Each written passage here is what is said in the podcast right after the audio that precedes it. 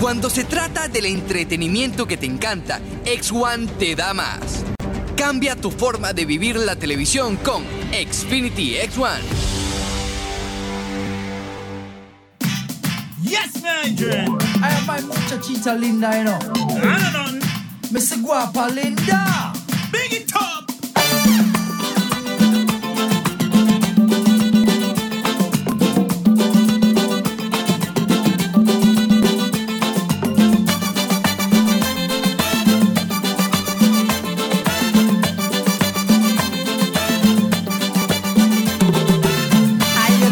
comienza el Roche Deportivo de hoy. Martes tropical, Tropical Tuesday. poniéndome a bailar bonito. Ay. Martes de filete también. Hay un par de filetes bien interesantes. Comenzando con el fútbol, todos basados en la Copa América y tal vez la Copa Oro. No estoy muy seguro. En la reunión de producción hablamos de la Copa Femenina. Leandro quiere dar sus palabras al respecto. Pero bueno, vamos a, El vamos a cheat- ver. El cheat meal. bueno, pero es old school. Imagínate. Imagínense ustedes. Hashtag imagínense ustedes. Bueno. Imagínense ustedes. Otro día, otra presentación del Real Madrid. El Real Madrid presentó a otro nuevo jugador, en este caso fue Rodrigo. Acaba de terminar dicha presentación, si bien no es del perfil de Hazard. eh, eh, bueno, es una presentación más. Es lo, lo mejor que hay. No, no sé, no, tampoco te mandes a correr. No, no, no, se siente excitante Ya cuando mi equipo gana. Caramba. Hay ciertas noticias con el Miami Heat. eh, pongo énfasis en ciertas Así que noticias. esperemos que Hay algo que yo no quería hablar, pero vamos a tener que hablar del Chief. Del Chief.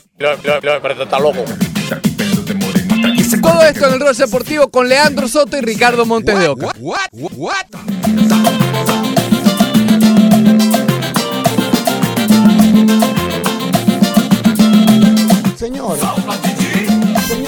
Señor, se- se- se- señor, señor. Suéltame, suéltame, suéltame, suéltame. Suéltame, suéltame, suéltame. ¿Qué, qué, qué, qué? ¿Qué, qué, qué?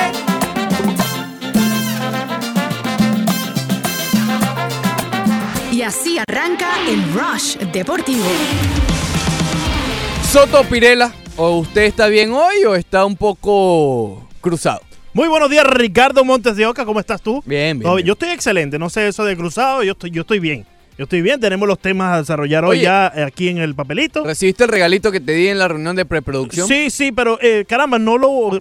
Prefiero que lo guardes para después. Ah, ok. Guárdatelo para después, que bastante te va a hacer falta a eso de las eh, 9 y 55 cuando tú te metes tu merienda. El que no lo ha visto, vaya a las redes de la 990 ESPN Deportes, Twitter, Facebook e Instagram y vea cuál es ese regalo que, que le di a Leandro Soto para ver si se... Muchas gracias. Siempre si- atento. Si atento. cierra la boca. Siempre atento. ¿Por qué quieres que cierre la boca? No, con respecto a ese tema. No, pero es que hay fileticos acerca de ese tema, Ricardo. Como siempre hay que recordar Sí, que sí, se sí. pueden comunicar con nosotros al 786-801-5607, al igual que en nuestras redes sociales, arroba 990 ESPN Deportes, en Twitter, Facebook y en Instagram es al revés, ESPN Deportes 990. Espectacular. ¿Te gustó? No, no, está afi- afilado. ¿Qué tal ayer, Leandro? ¿Cómo te fue? Yo siempre te pregunto la, la- la decencia por delante. ¿Cómo te fue Tranquilo, ayer? a- ayer grabamos, grabamos o- episodios del podcast. Ya Correcto. lo puedes encontrar ahí en la página 990 espndeportes.com Es correcto. bajo la sección de podcast. Ahí puedes encontrarlo. Muy interesante estuvo el tema ayer hablando sobre los cambios en la NBA, particularmente de Anthony Davis y eh, llegando a los Lakers junto a LeBron James. Pero muy bien, Ricardo. Eh, aparte de eso, descansando en la casa, estudiando, viendo un par de jueguitos. ¿Estudiando? Eh, sí, sí, hay que estudiar. Hay que estudiar, siempre tenemos que estudiar. ¿Qué Ricardo. estudiaste ayer? Hay, hay que estudiar, Ricardo. Hay que estudiar eh, estadísticas, hay que estudiar incógnitas que a uno se le van presentando para poder descifrarlas, ¿no?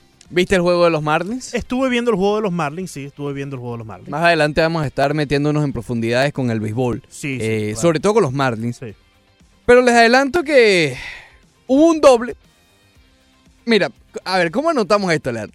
No sé. no Hubo sé. un doblete por la izquierda que recogió en el left field Eliezer Hernández, Sí. que es el lanzador de los Marlins. No, no tengo idea, no tengo idea. un doblete, escuchen bien, Hay que estudiar, hay que hacer un posgrado. de. Matt Carpenter, que aniquiló ayer a, a los Sí. Marlins. Sí. Matt Carpenter, un doblete que apenas tocó la- el, el pasto, la grama del left field y que lo recogió el lanzador. El lanzador. sí. Corriendo además desde el montico. No, tuvo que echar un pique Sí, sí, sí. sí. Porque, porque no llegaba. qué clase pena, ¿no? Pero bueno, más adelante entramos en ese tema.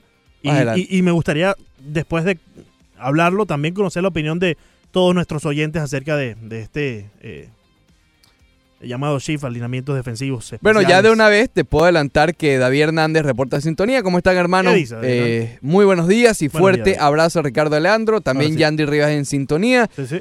Carlos Julio Lara dice: Carpenter destapó la olla del Shift Chronicles. Chief Chronicles sí que ha, ha tenido su receso eh, últimamente, pero sí, sí vamos a, a estar hablando de Chief Chronicles el día de hoy. Pero todo a su tiempo. Todo a su tiempo. Ya vamos para allá. Le vamos a dedicar un buen tiempo al Shift Chronicles porque realmente ayer eh, quedó en evidencia y, y fueron los Marlins que quedaron en evidencia. No fue otro equipo, fueron los Marlins. Que por cierto se les olvidó batear nuevamente. Ok, eh, Lleva varios días, sí. imagínate. Pero bueno, se sabía, se sabía. No, no vamos a, Sub y baja. a- Tú sabes cómo es. La montaña rusa que es esta. Copa América. Copa América, somos la casa de la Copa América. Eh, por ahí hay un jueguito en donde puede ganar dinero. Pronto va a poder hacerlo. Sí. bajando la aplicación de actualidad Media Group. Ayer Chile goleó 4 a 0 a Japón. Te mentiría si te digo que no me sorprendió el resultado. ¿Ok? Sí me sorprendió. Sí me sorprendió porque Chile, si bien es la bicampeona de este torneo, eh, viene de una gener- generación que ya está un poco... Creo que más vamos a, a- decirlo, que ya pasó sus mejores años. De hecho, no clasificaron a Rusia 2018. Ujú. Y van contra Japón, que ok, es Japón, pero su campeona de Asia. Tampoco hay que desmeritarla tanto.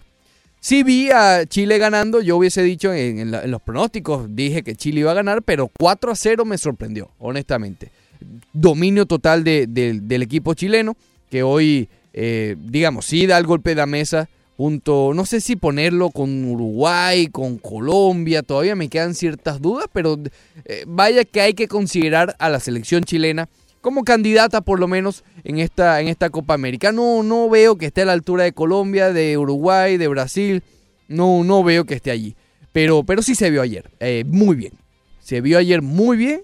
Y por lo menos se gana el, digamos, el, eh, el hecho de ser considerada y darle el beneficio de la duda simplemente por el resultado y porque son los bicampeones. Porque digamos que este es el torneo en donde últimamente, en los últimos años, se han visto bastante inspirados. No solamente en la Copa América que se jugó en su país, en Chile, sino la del año siguiente, la del 15 y la del 16, la Copa América Centenario, que la ganaron de la misma vía, frente a Argentina y en penales. Así que bueno, no se puede descartar al campeón. Hoy, Brasil contra Venezuela. También por aquí por la 990 y ESPN Deportes. Oye, Brasil no debería tener ningún tipo de problemas con Venezuela. Y, y yo pregunto, ayer estábamos hablando en el planteamiento de Dudamel de Venezuela en el primer encuentro contra Perú, que salió con un solo delantero que fue Salomón Rondón. Yo, eh, digamos, me pareció un poco extraño porque si tienes a otro goleador Venezuela eh, le cuesta mucho hacer goles. ¿Por qué no pones a tus dos delanteros en el primer encuentro contra Perú? Pero hoy, hoy sí tiene motivos. Es decir, si hay un momento, un momento en el cual Venezuela debe lanzar el autobús, es hoy contra Brasil. ¿Ok? Y Brasil por su parte tiene que intentar... eh, porque ayer lo mencionábamos, fue muy bonito el 3 a 0 contra Bolivia, pero sabemos, sabemos que, que fue complicado. No fue tan fácil como lo refleja el 3 a 0. Se le atascó un poco la selección de Bolivia y en teoría, volvemos a la teoría, Venezuela es más que Bolivia. Entonces, si se te atascó un poco Bolivia, tienes que ponerte un poco más para las cosas hoy contra Venezuela. Ok, no te puedes tampoco descuidar porque, eh, repito, en teoría Venezuela es más que Bolivia. Eh, obviamente la favorita es Brasil, de eso no, no, no se va a esconder. Pero hay que, hay que, hay que esperar que pasen las cosas, ver cómo son los planteamientos tanto de Dudamel como de Tite. eh, pero sí, se espera con estas goleadas últimamente que han ocurrido en la Copa América, se espera que Brasil gane cómodamente a la selección venezolana y por su parte la selección venezolana continuar a pesar de, de ese resultado. Claro, buscar un, un empate yo creo que sería lo más importante para la selección de Venezuela, que ya lo consiguió en la Copa América del 2011, esa misma cuando llegaron a las semifinales. Eh, empezaron el torneo empatando a cero contra Brasil y en el último encuentro entre ambos también se le, se le atacó un poco Venezuela a Brasil. Ganó Brasil, correcto, pero 2 a 1. Es decir, eh, les costó.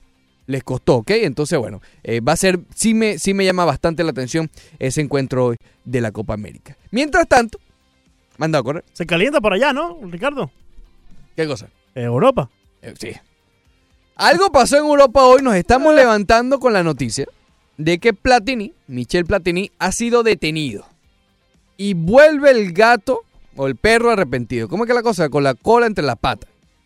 Ya, ya no sé cómo dice el dicho, no importa. El punto es que nuevamente la corrupción en el fútbol.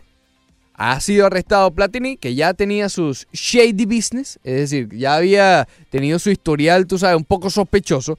Ahora es eh, apresado por la cuestión de Qatar, por, porque supuestamente por dinero le dio el voto a Qatar para que sea o para que albergue el Mundial Sí. del 2022. A Qatar le están investigando por eh, eso mismo, por presuntamente haber comprado votos para así tener el, el Mundial de 2022 allá en su país. Que por cierto, Ricardo, este Mundial más polémica no puede tener alrededor. No, que si demasiado. 48 equipos, que si 32, que si en diciembre y no en verano como estamos eh, eh, No, y- acostumbrados a verlos. Y la cantidad de trabajadores que han, Eso eh, que han es- perdido la vida. Mucho peor aún. o sea que cuando ya estamos hablando de personas que perdieron su vida por construir los estadios eh, nuevos que se hacen falta para un- una Copa Mundial, pues ya estamos entrando en, en temas bastante profundos y delicados.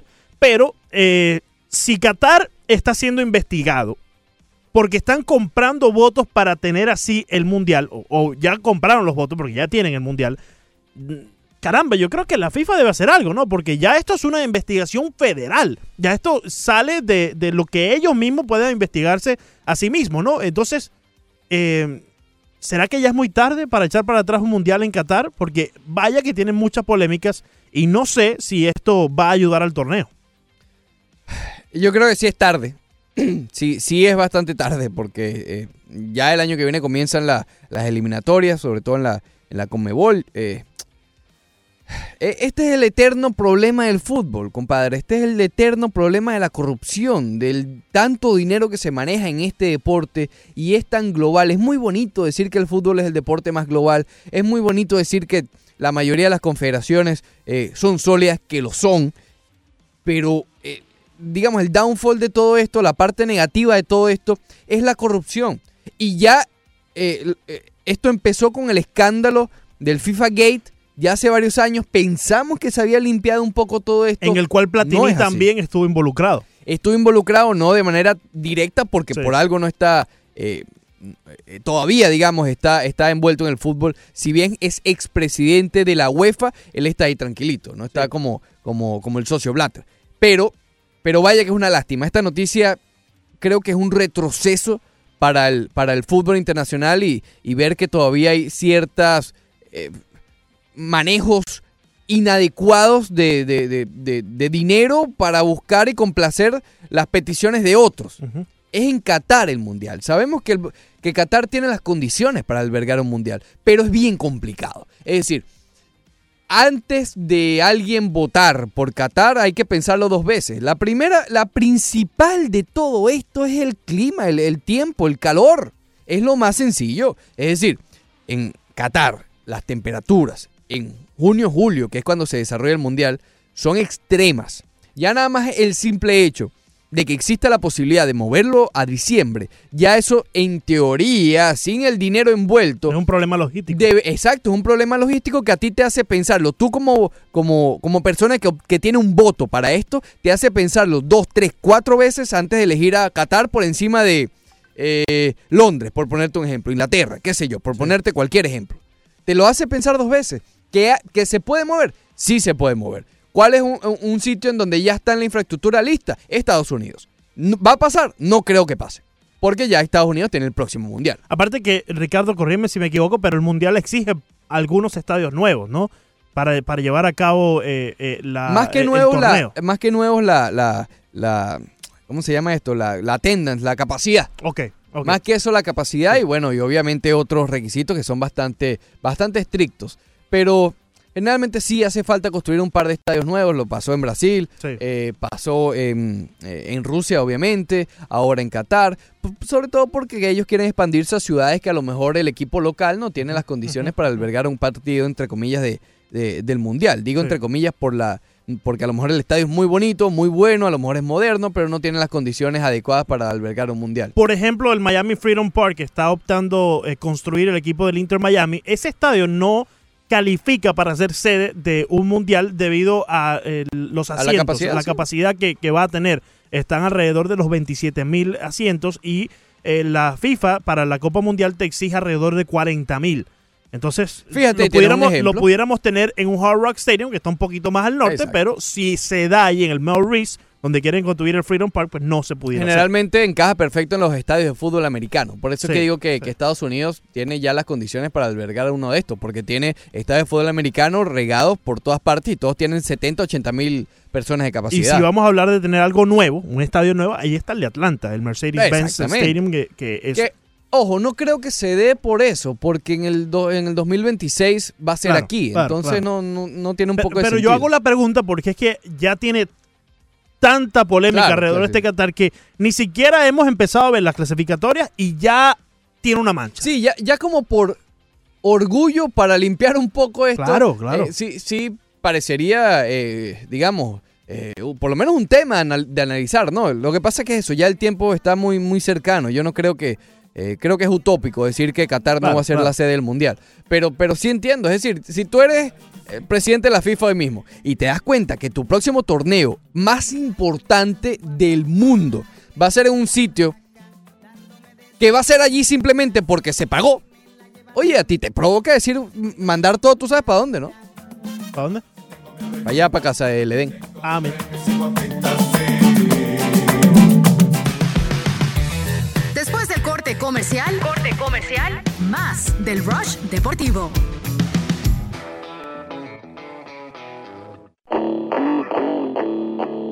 Seguimos con el Rush Deportivo.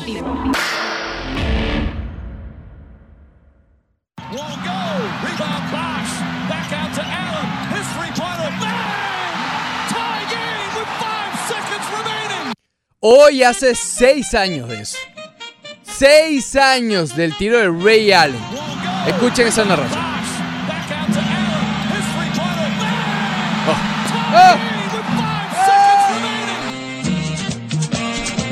Perfecto, en Marte Tropical. Escuchar a Ray Allen.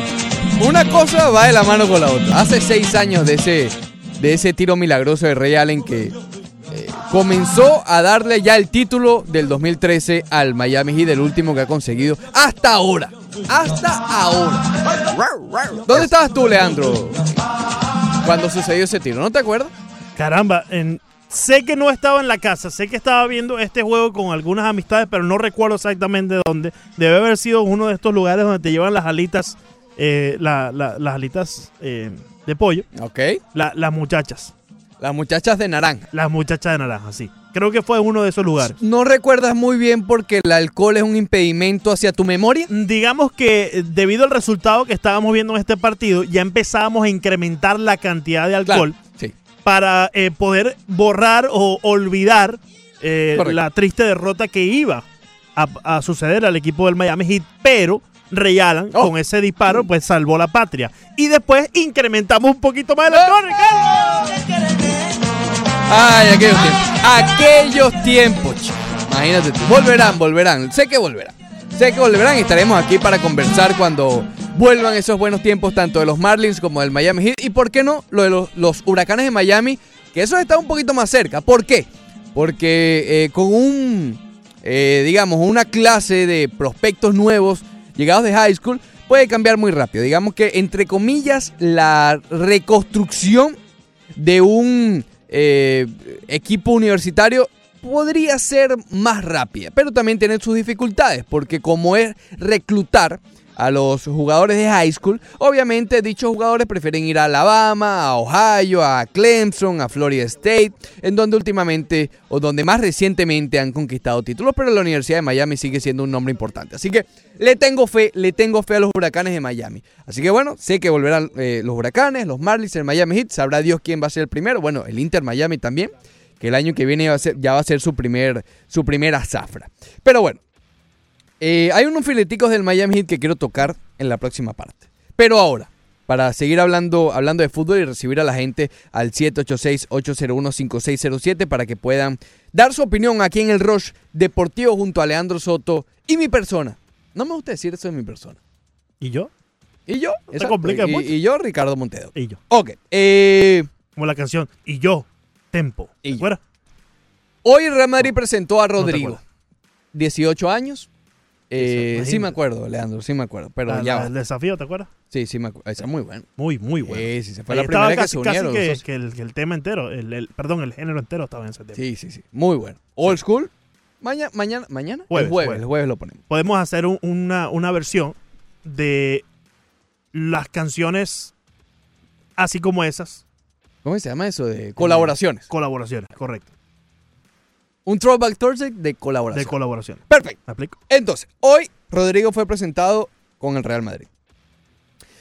Aquí no se va a vender humo, Rodrigo es un niño todavía, tiene 18 años y vamos a estar claros, hoy no tiene espacio en el Real Madrid. Entonces, eh, probablemente vaya al Real Madrid Castilla o incluso eh, no me sorprendería si es cedido a otro club para que, bueno, para que se vaya, eh, para que tenga tiempo de juego, ¿no? Porque sí, el muchacho es prometedor, si bien no es tan prometedor como lo fue Vinicius en teoría cuando llegó, eh, tiene, tiene las condiciones, está un poco más crudo que el propio Vinicius, por eso es que se está hablando del Real Madrid Castilla y por eso es que se está hablando también de, la posibilidad de ser cedido de equipo por una o dos temporadas. Sin embargo, es otro jugador, es otro movimiento importante del Real Madrid pensando a futuro y eso es, es a, lo, a lo que voy con esto. Florentino Pérez con el Real Madrid está tratando de tapar, obviamente, los huecos que tiene la actual plantilla del Real Madrid, pero creo que le tiene un ojo al futuro también. Es decir, las contrataciones de Militao, quizás de Mendy, que, que no son, o puede que no sean inmediatas, porque ya hay jugadores en dichas posiciones. A lo mejor si Zidane le da la oportunidad a Marcelo y Marcelo empieza a jugar bien, bueno, eh, Mendy no va a tener tanto tiempo de juego como, como espera. Jovic también es una contratación con eh, cierta visión a futuro. Hazard no, Hazard ya tiene 28 años, es, Hazard es más para, para, para el inmediato, ¿ok? Y obviamente es la cara de, esa, de esta nueva eh, plantilla del Real Madrid. Y si termina de caer Pogba o Eriksen, también sería al estilo de, de, de Hazard, algo más para, para lo inmediato. Pero creo que estas contrataciones de Rodrigo, de Mendy, de Militao, son contrataciones, lo hemos dicho, contrataciones inteligentes, no creo que sean eh, apresuradas. Ah, bueno, y el de Cubo, el japonés también, que anunciamos la semana pasada. Obviamente, ese es otro muchacho de 18 años que todavía le falta bastante para llegar al Real Madrid, al primer equipo del Real Madrid. Pero son contrataciones de cara al futuro, algo que no se estaba haciendo eh, desde hace mucho tiempo. Mucho tiempo. ¿Cuándo fue la última vez? La última vez que el Real Madrid hizo contrataciones a futuro. Ok, está Vinicius allí, pero después, además de eso. Porque si te pones a ver, desde que llegó Florentino, la contratación fue Kaká, Cristiano, Xavi Alonso, Kroos. Jugadores ya hechos. Jugadores hechos, Sí. exacto. Jugadores para aportar de inmediato. Pero da bueno, se podría decir que James Rodríguez en el 2014 fue pensando también el futuro por la juventud del colombiano. No se dio eh, o no resultó como se esperaba. Pero eh, es a lo que voy. ¿Tú crees que ya aprendieron la lección? Yo espero, yo espero. Yo espero porque al Sí. fútbol... inter- Yo, yo no quiero que en España, ni con el Barcelona, ni con el Madrid, ni con el Atlético tampoco, pase algo similar a lo que pasó en Italia, por ejemplo. Que se, a ver, eh, ¿dónde está el Milan?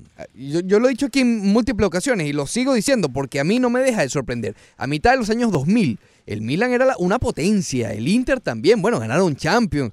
Es decir, do- ¿y ahora? Yo ¿Dónde creo que yo creo que es necesario, Ricardo, que estos equipos grandes traigan a sus jugadores de sus propias canteras. Es decir, que ellos formen estos talentos, porque así va a tener más conexión con la afición, ¿no? Porque si no, estamos esperando firmar a la próxima estrella que dé la talla con el Real Madrid. Muchas veces, o, o no con Real Madrid, con el equipo grande, X equipo grande.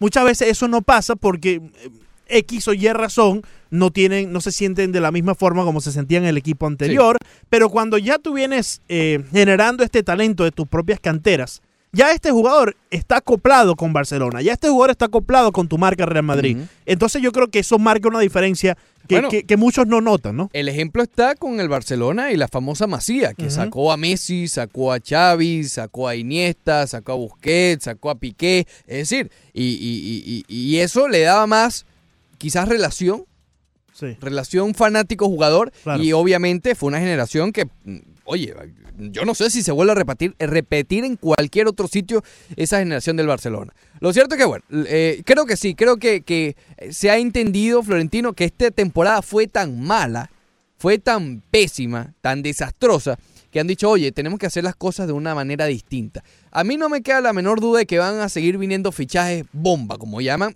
No, está, no este verano, pero en general, pues, porque estamos hablando de cambiar la visión. No me queda la duda que van a seguir buscando al nombre más sexy del mercado, el nombre más caro. Pero etcétera. está bien, porque ya te estás preocupando por las granjas, digámoslo en el término Correcto. beisbolístico. Pero es que te quedaste vacío este año. No tenías ni talento arriba, ni talento abajo. Tenías, eh, qui- quizás Reguilón y Vinicius fueron las, las partes más positivas de la temporada y Vinicius se te terminó lesionando y Reguilón terminó en la banca con Zidane. Pero ya después de esos, no tenías a nadie que No. pudiera tomar el puesto de un Vinicius si él no daba la talla. Y por cierto, no, no es que no la dio, pero quizás esperábamos un poco más de Vinicius. Claro, ahí están las lesiones de por medio también, ¿no? Oye, un saludo a Juanca Guerrero que dice increíble que el Real Madrid tiene la solución en sus manos y gratis. James Rodríguez, pero se va al Nápoles.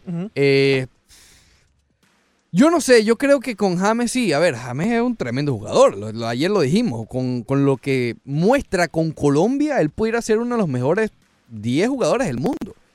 Pero es que no lo demostró en el Real Madrid. Tuvo sus problemitas también en el Bayern en la segunda temporada. Eh, yo no creo que el Real Madrid esté para otras oportunidades. Yo creo que el Real Madrid, por lo mismo que estamos hablando, del, del- del desastre del año pasado, para nuevas oportunidades no creo que esté. Para darle a jugadores nuevos, es decir, Hazard, que no funcione Hazard, mira, es otra cosa, porque se puede decir se intentó. Que eh, venga, eh, eso, Jovic, y no funcione, mira, pero se intentó. Pero que venga James y no funcione nuevamente, sería otro golpe importante, tanto para el Real Madrid como para James. Porque ya, imagínate, ahí lo, lo van a pitar hasta morir. Es decir, imagínate que regrese James con bombos y platillos y no funciona. Lo van a matar. Lo van a destruir en el Bernabéu, es decir, y en la prensa, en todos lados. Entonces, yo creo que James Rodríguez, eh, que se vaya al Nápoles con, con Ancelotti, con Ancelotti, creo que, que donde realmente tuvo su mejor fútbol con el Real Madrid, creo que es un movimiento, un movimiento aceptable, ¿no? Entonces, eh, bueno, vamos a ver si termina dándose, de, de darse ese traspaso, que es lo más probable que ocurra. Vamos con las líneas al 786-801-5607. Efectivamente, allí a las 9 y 34 recibimos a Vicencio. Buenos días, hermano. Vicencio, bienvenido, ¿cómo estás? Hola, ¿qué tal? Buenos días. Muchas gracias por, eh, por recibir la llamada y gracias por por fin alguien habló de Chile, Sí. Porque la verdad es que la camarada que está allá en, en Brasil, Jorge Ramos y su banda no han hablado nada, pero nada de ellos, ni siquiera ayer Saludito iban a, jugar- iban a jugar. Está bien que no somos favoritos, pero merecemos que también se hable de nosotros. No, claro, y la- No y- somos los favoritos, pero... Ayer dieron una demostración de fútbol impresionante, Vicencio. Sí la dieron. Sí, no, jugaron en sí, pero jugaron contra Japón y no encontré que jugaron tan bien tampoco. Pero estamos ahí, pero por lo menos queremos escuchar del fútbol de nosotros también. No solamente Uruguay, Brasil y Argentina juegan. Sí. Juegan todos los países de Latinoamérica. ¿Entiendes? Es Eso es lo que estaba pensando. Muchas gracias por la llamada en todo caso y por escuchar. Gracias, Vicencio. Y bueno, es así. Yo veo Chile y estoy de acuerdo. A ver, Vicencio mismo lo dijo, no son favoritos. Y no lo son. Aquí no vamos a engañar a nadie. Aquí los favoritos, eh, lo dijimos al comienzo, Brasil-Argentina. Argentina más por default que por otra cosa, porque sabemos que ahora mismo el fútbol de Argentina es un desastre, pero es Argentina. Entonces hay que ponerlo allí. Eh, después Uruguay-Colombia, pero cuidado con Chile, están, eh, se meten en ese, tercer, en ese segundo grupo. Cuidado, porque en principio no lo está. Pero si lo hace a fuerza de goleadas y a fuerza de buen fútbol, se mete allí. Cuidado que este es el torneo de Chile. David está en la línea. Muy buenos días. David, bienvenido. ¿Cómo estás? Hola, buenos días, maestro. Óyeme, eh, mira, yo quería decir una cosa. Yo yo vi el juego de Chile. Eh, señores, ese equipo de Japón era un sub-23. Cuidado con eso. Eso No le han ganado a nadie. Y, y, y ojo, si Japón llega, llegase a ya, ya, no sé por qué desaparecieron con un equipucho así. Pero si hubiesen llevado el equipo de, que llevaron al Mundial, cuidado. Sí, eso sí. Cuidado, porque yo veo ese equipo mejor que todos caen en Copa América. Recuerden que ese equipo estuvo eliminado a Bélgica en el Mundial. Es Y correcto. los belgas a último segundo sacaron el juego de la, de la congeladora. Es Japón correcto. juega súper bien al fútbol y le ganó a Colombia. Y a Colombia, exactamente. A eso iba. Y a Colombia.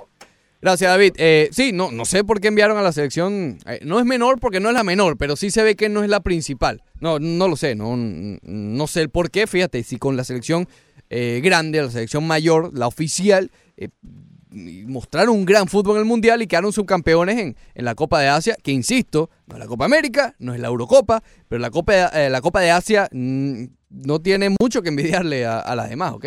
Continuamos con la llamada al 786-801-5607. Jordi, muy buenos días. Jordi, bienvenido. Buenos días, muchachos. Eh, ¿Qué dice Jordi? Un poquito más, más- Póngale ánimo, poquito- póngale ánimo a la más- vida, Jordi. Ah, bueno, pero ¿qué? o- o- Vamos, vamos, a- voy, voy a hablar un poquito más serio de lo que hablo normalmente. A ver, a ver, a ver. Eh, eh, normalmente, miren. Mándale eh, saludos a las sobre el caso de Platini. Sí. A- Al azulito, siempre al azulito, eh, saludo. Oye, eh, sobre el caso de Platini, Ajá. yo creo que, que, que la- tiene- tiene que tenemos que llegar más lejos, sobre todo en los clubes.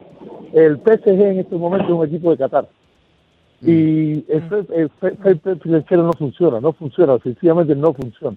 Entonces, estamos estamos haciendo lo mismo y lo mismo y lo mismo y no sé qué va a pasar con el PSG. Y no, creo que no sé lo que ustedes opinan, pero creo que no es, que no es, que, que el PSG está, está, está, está, está evadiendo todo eso, está, está, no está haciendo las cosas bien y, y el, la UEFA no hace nada. Ahí está Platini, vamos a ver qué pasa con esto. Eh, lo segundo, eh, ¿ustedes saben si, si Messi llegó a Brasil? Ah, no, pero ¿y entonces, hermano? ¿Hasta cuándo la preguntita, pues? Son los chistecitos, tampoco seas tan cruel. Para saber, no, para, para saber, No, no, no, no, no, mañana en el Jordi. Gracias, Jordi. Ah, no. Está- chistes. No, pero estuvo bueno el chistecito. Ah, pero ya van No me lo esperaba. No me lo esperaba porque, ah, porque estaba hablando Cam- serio. Cámbiame el chistecito, Jordi. Por favor. ¿Sí no podemos seguir? Oye, Pedro Ricardo Mayo, un gran abrazo a Pedro Ricardo. ¿Qué dice, Pedro? Nos dice, están preparando con respecto a Japón al grupo para los Juegos Olímpicos de Tokio. Saludos. Ok, Entonces, bueno, ahí está la razón. Gracias a Pedro Ricardo que Sí. la razón del por qué Japón no está con su plantilla Oye, lo, lo que principal. lo que tocaba Jordi y Ricardo acerca ah, ¿De del? PSG. No, Ah, lo de Messi ya son un chistecito aparte. Pero lo, lo del PSG, ¿te acuerdas que, que el año pasado, o no recuerdo si fue a principio de este, se empezó a hablar del fair play financiero y que el Sí, PSG tenía problemas con ello, pero pasaron una, dos semanitas y el temita se acabó.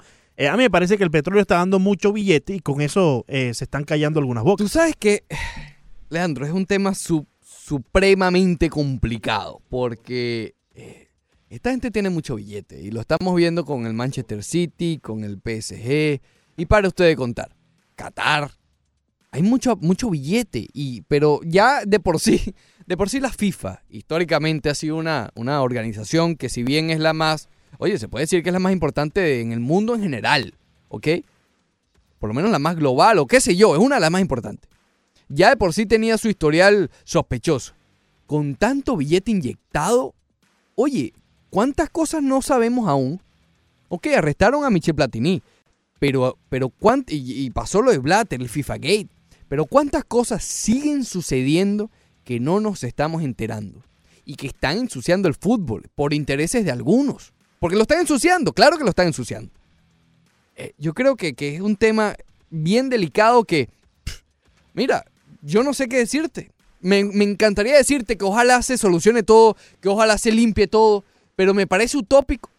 Me parece imposible. Es un tema que definitivamente se tiene que resolver eh, fuera de una cabina de radio. Esto se tiene que resolver en los tribunales. Allí es donde tiene esto que estar eh, eh, en- en- en- con abogados, con, con la justicia por delante y esperemos que este dinero del cual hablamos, que es muy abundante dentro de la FIFA, dentro de- de- del fútbol, no manche esa justicia que todos queremos, que todos estamos esperando dentro del fútbol, porque en verdad que ya mancha mucho lo bonito del deporte cuando empezamos a tener que analizar noticias fuera del plano deportivo.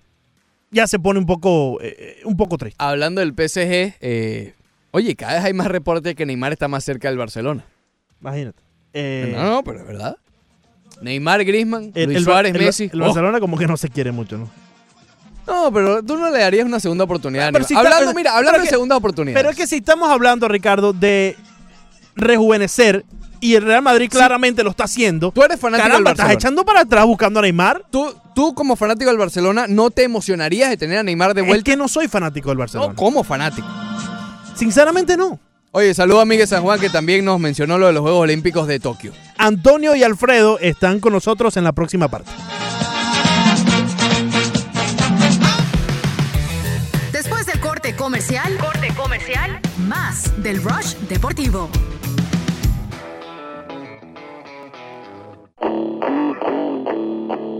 Seguimos con el Rush Deportivo.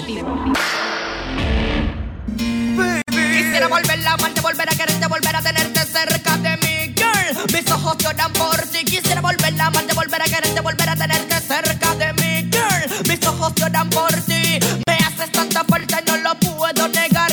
No sé cómo de mi vida te pudiste marchar. Arrancaste mi corazón como un trozo de papel. Jugaste con mi vida y ahora me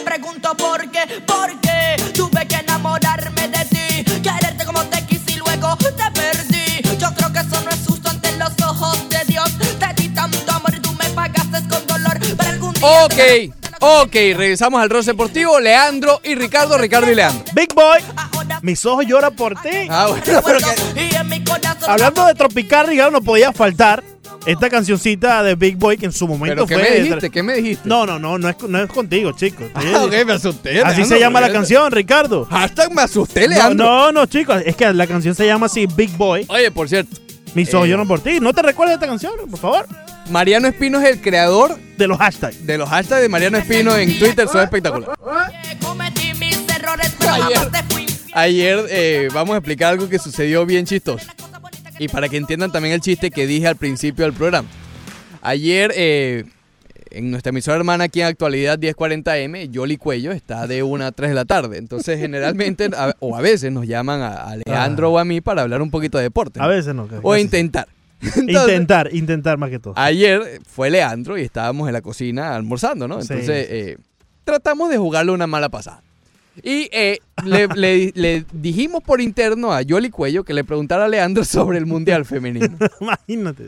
Obviamente, Leandro. Ustedes en verdad que a mí no me quieren. No, no, no tienen- No, no, no te creo. No, en verdad. No, No, no. Entonces, Leandro Gracias por ser sincero. Eh, no sé si ustedes han visto a John Travolta en la película Pulp Fiction.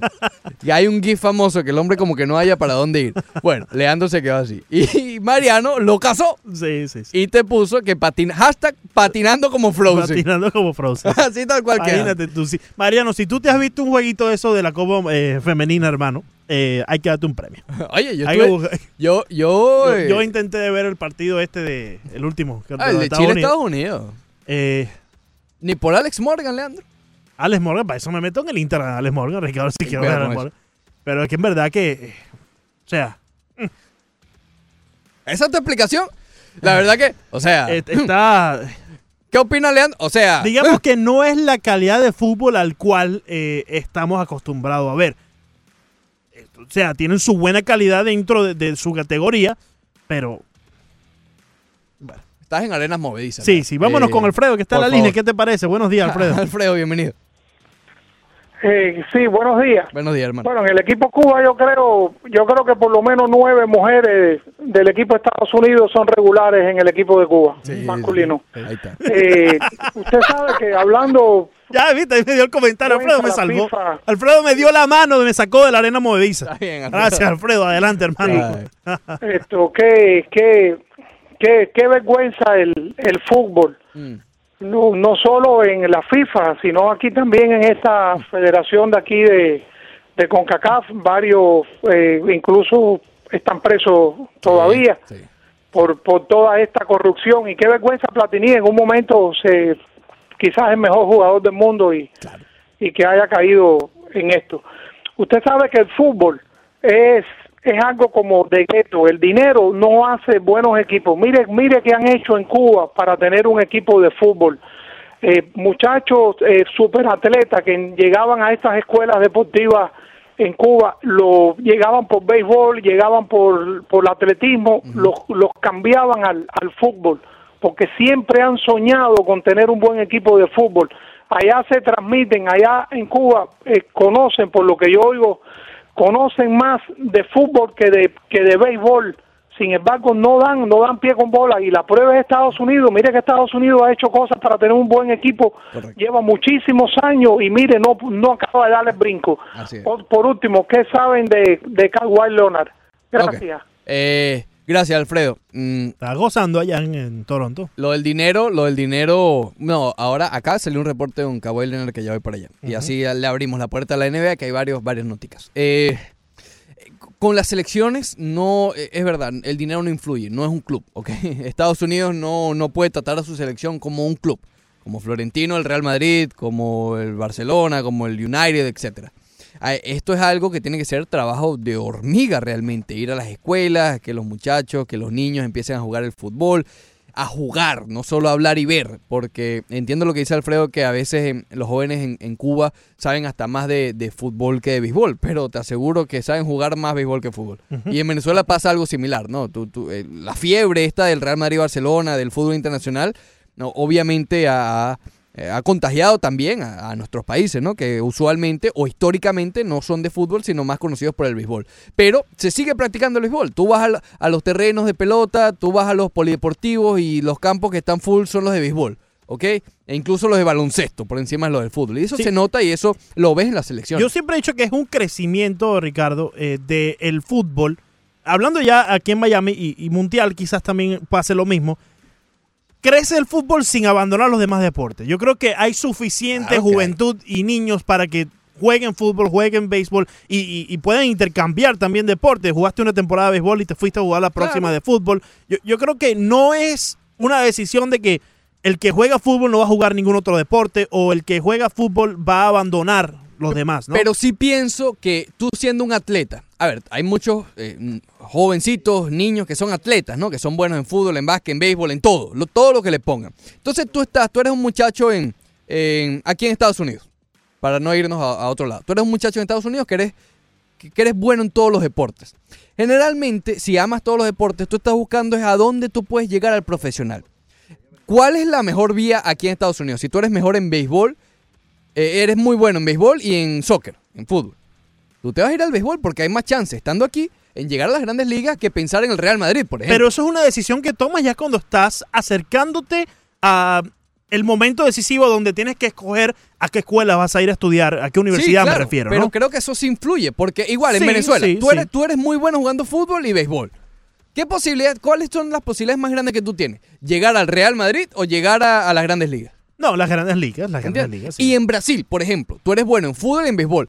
¿Cuál es tu mayor posibilidad? Llegar El al fútbol, ¿verdad? Pero te digo, eso es una decisión que tomas ya en el momento cuando debes de tomar uno o el otro porque por estás supuesto. optando seguir una carrera como profesional con esta disciplina. Claro. Pero por eso te digo, generalmente un niño que es Sí. un superatleta, Sí.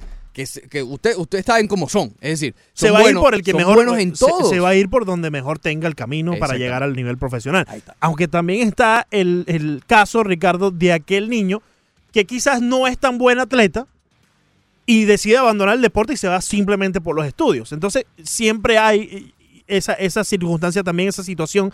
Pero yo digo, eso es una decisión que ya tomas cuando tienes 16, 17 años ya tienes que empezar a enfocarte a qué camino seguir para llegar al nivel profesional si es lo que deseas. Con respecto, a, eh, con respecto a Kawhi Leonard rápidamente, eh, se estaba hablando en estos días que, que- que los Lakers pudieran ir por Kawhi, pero el último reporte de fuentes cercanas a Kawhi eh, dicen que es entre los Raptors y los Clippers, no hay más nada. No hay más nada. Que, que el equipo de Los Ángeles que él siempre ha considerado son los Clippers de Los Ángeles. Y, y queda, es decir, está en concordancia con su personalidad. Él, ¿Tú crees que él va a querer irse a un super equipo con No, LeBron y Anthony Davis? Para nada. Si el hombre ni habla. No, él quiere estar en los Clippers y ya, donde él sea el caballo y tenga su, su supporting cast como lo tiene en Toronto y ya. O quedarse en Toronto y listo. ya. Entonces, de esa yo no creo. Sería una mega sorpresa si eso llega a ocurrir. Si bien ambos equipos están en, en Los Ángeles, quizás uno tiene mucho más cobertura que el otro. Y Claro. lo- eh, la prensa es mucho más agresiva con los Lakers de lo que lo son con los Clippers. Y yo creo que Kawhi Leonard es ese tipo de jugador que trata de evitar esa prensa agresiva que está ahí día tras día haciendo las preguntas incómodas.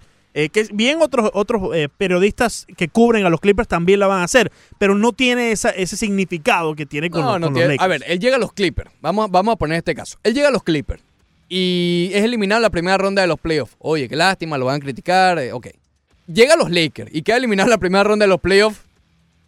Con LeBron y Anthony Davis. Olvídalo. olvídalo que lo van a masacrar. A él y a su Ah, compañero. a claro, claro, pero ponten en los zapatos de él, ¿no? Claro, Entonces, claro. obviamente. Él sería el principal. Sí tiene su lógica. Él quiere estar en Los Ángeles y va a considerar a los Clippers o a los Raptors, donde se ha visto que se siente también bastante cómodo. Sin embargo, eh, por más que sea, estás en otro país, ¿no? Entonces, bueno, eh, yo creo que ese es uno de los factores importantes. Vámonos al 786-801-5607. Contamos con Roberto. Buenos días. Roberto, bienvenido. Buenos días, Ricardo y Leandro. ¿Qué tal, Roberto? Bueno, los escucho cada vez que puedo. Gracias, hermano. Muchas gracias. Eh, quisiera hablar del desastre de Ecuador Sí. a, a- a los pies de, de Uruguay, que es una muy buena selección, y que Ecuador debió haber enviado a la selección sub-20, que quedó tercera en el Mundial sub-20. Ujú. Eh, creo que ese sería haber hecho una buena decisión. Y además tenemos un técnico que, no sé, lo eligieron con un presidente de la Federación Ecuatoriana de Fútbol saliendo, cuando debieron haber esperado que el nuevo presidente asuma para nombrar a un técnico de mayor jerarquía y más actualizado. A, a Bolivia le agradecemos que nos haya clasificado al primer mundial, pero ya no está en nada él, ¿no? Y otra cosa que quería decirle al señor cubano que, que opinó que la selección de Cuba, la selección de Cuba, espérense unos cuatro o cinco años y van a ver lo que es. Perfecto. Van a ver lo que es. Todo el mundo tiene su tiempo y su progreso. Es así. Muchas gracias y que sigan con el lindo programa. Un abrazo. Gracias, Roberto. Eh, con respecto a Ecuador, sí. ay, lo que pasa es que, bueno, eh, Bolillo Gómez yo creo que sigue siendo un, un nombre importante frente a Ecuador, ¿no? Eh, y, y- y- va a costar, va a costar, así no estén los resultados, va a costar sacarlo, ¿no? Eh, tal vez, tal vez la Copa América sea la gota que derrame el vaso y si siguen, eh, si no levantan esta Copa América luego del 4-0 con Uruguay, que volvemos a lo mismo, ¿no? Eh, Uruguay es una de las selecciones más fuertes, pero de Ecuador te aseguro que sí, fue una sorpresa perder 0-4 y con un jugador expulsado también. Es decir, nunca se vieron cómodos en cancha frente a un Uruguay. ¿Y respecto a Cuba? Respecto a Cuba, bueno, no, no lo sé, no lo sé, ya veremos. No, no, no tengo la información adecuada ni la eh, expertise para saber si de verdad. No tengo las bases para decir que Cuba en 4, 5, 6 años va a ser. eh, va a mejorar en el fútbol, como no la tengo tampoco con Venezuela, no lo sé. De, de por sí salen buenos atletas de la isla de Cuba, ¿no? En, Pero vamos a lo en mismo. todas las disciplinas. Vamos a lo mismo, tú sales Sí, de Cuba sí, y sí, sí, pero, pero o estás pensando salir mediante el deporte. correcto, pero ah, to- todavía hay muchos muchachos que van a ser parte de la selección cubana. Claro. Y, y yo creo que con el, el- la guía correcta y teniendo en cuenta que son buenos atletas, ellos pueden madurar y convertirse en un equipo eh, bueno, ¿no? Ojalá, De- ojalá. Dentro de- de- del fútbol. Ojalá, porque te digo. Claro, ¿por qué no? La Copa Oro. Entre más equipos llamativa es mejor. La Copa Oro, que está siendo transmitida por nuestra emisora hermana que tanto queremos, Actualidad 1040 Sí, mucho, la queremos demasiado. Vamos a estar claros, aquí no nos vamos a caer a mentiras. La Copa Oro está en un nivel bastante bajo. Bastante, pero bastante bajo. De hecho, un comentario de Reyes por Machín que nos dice que prefiere ver el Mundial de, de Mujeres que la Copa Oro. Vámonos Eh, con eh, Ricardo Mitchell, que está en la línea. Ricardo, bienvenido, ¿cómo estás? Michel. Michel, Michel, me dijiste Ricardo y Michel. Michel, bienvenido ¿Cómo entonces. te llamas tú? Oye, oye, oye, ¿cómo anda? ¿Cómo anda por ahí, Michelle? Bien, mi hermano, ¿cómo estás? Oye, bro, eh, déjame responderle ahí a la gente que está hablando del fútbol de Cuba. Eh, sí, en Cuba hay una fiebre de fútbol que se llama Lionel Messi y Cristiano Ronaldo, que, que se ha desatado los últimos 10 años, qué sé yo. Pero el, el, el béisbol sigue siendo el deporte nacional de Cuba, tú sabes. Claro. Eh, yo, yo, yo sí voy a Cuba de vez en cuando porque tengo todavía a mi madre allá y eso, la visito eh, con frecuencia. Y yo veo toda, en los parques de pelota, hay que verlo toda, por las tardes, de los, de los pueblos, de, de los lugares, como están los niños entrenando. Y yo y yo siempre fui pelotero en Cuba y aquí jugué también. Y yo y yo veo los, los niños, tú le preguntas a un niño de 7, 8, 9, 10 años y ya te dice que quiere jugar Grandes Ligas y en qué equipo quiere jugar y todo, tú sabes. Y como qué pelotero quiere ser. Sí, el fútbol y lo que pasa con el fútbol de Cuba que no acaba de avanzar es lo mismo que está pasando con, con el béisbol, que cada vez que sale un talento no- se va de Cuba, ¿me entiendes? Ya claro. está aquí y, y estamos en desventaja en tanto en el mundial de béisbol como en el- lo que sea de fútbol que lo que los talentos los talentos de todos los de todos los lugares de todos los países de, de Argentina de Chile de todos esos lugares que juegan profesional van y juegan con selección con Cuba no, no pasa eso ¿me entiendes? y eso te pasa sencillamente Claro. aunque aunque aunque no aunque no tenemos tradición de fútbol eso nadie eso todo el mundo lo sabe que no hay tradición de fútbol en Cuba así. ¿entiendes? oye oye quiero saludar a- oye ven acá eh, tú dices que, que si si los Lakers cogen a Kawhi Anthony Davis LeBron eh, eh, pierden en primera ronda ¿qué película es esa? si cogen a Kawhi Leonard cier- cierra, cierra la tienda Ey, sin Kawhi los tengo de favoritos, Michel. Ten cuidado, los tengo de. Ah, ay, ay. Oye, nos queda Mr. Lewis, el manager de los Marlins Nets. Ok. amor tú me pagaste con dolor Pero algún día te darás cuenta de lo que sentía por ti Y pensarás en mí aunque estés lejos de mí Después del corte comercial, corte comercial, más del Rush Deportivo.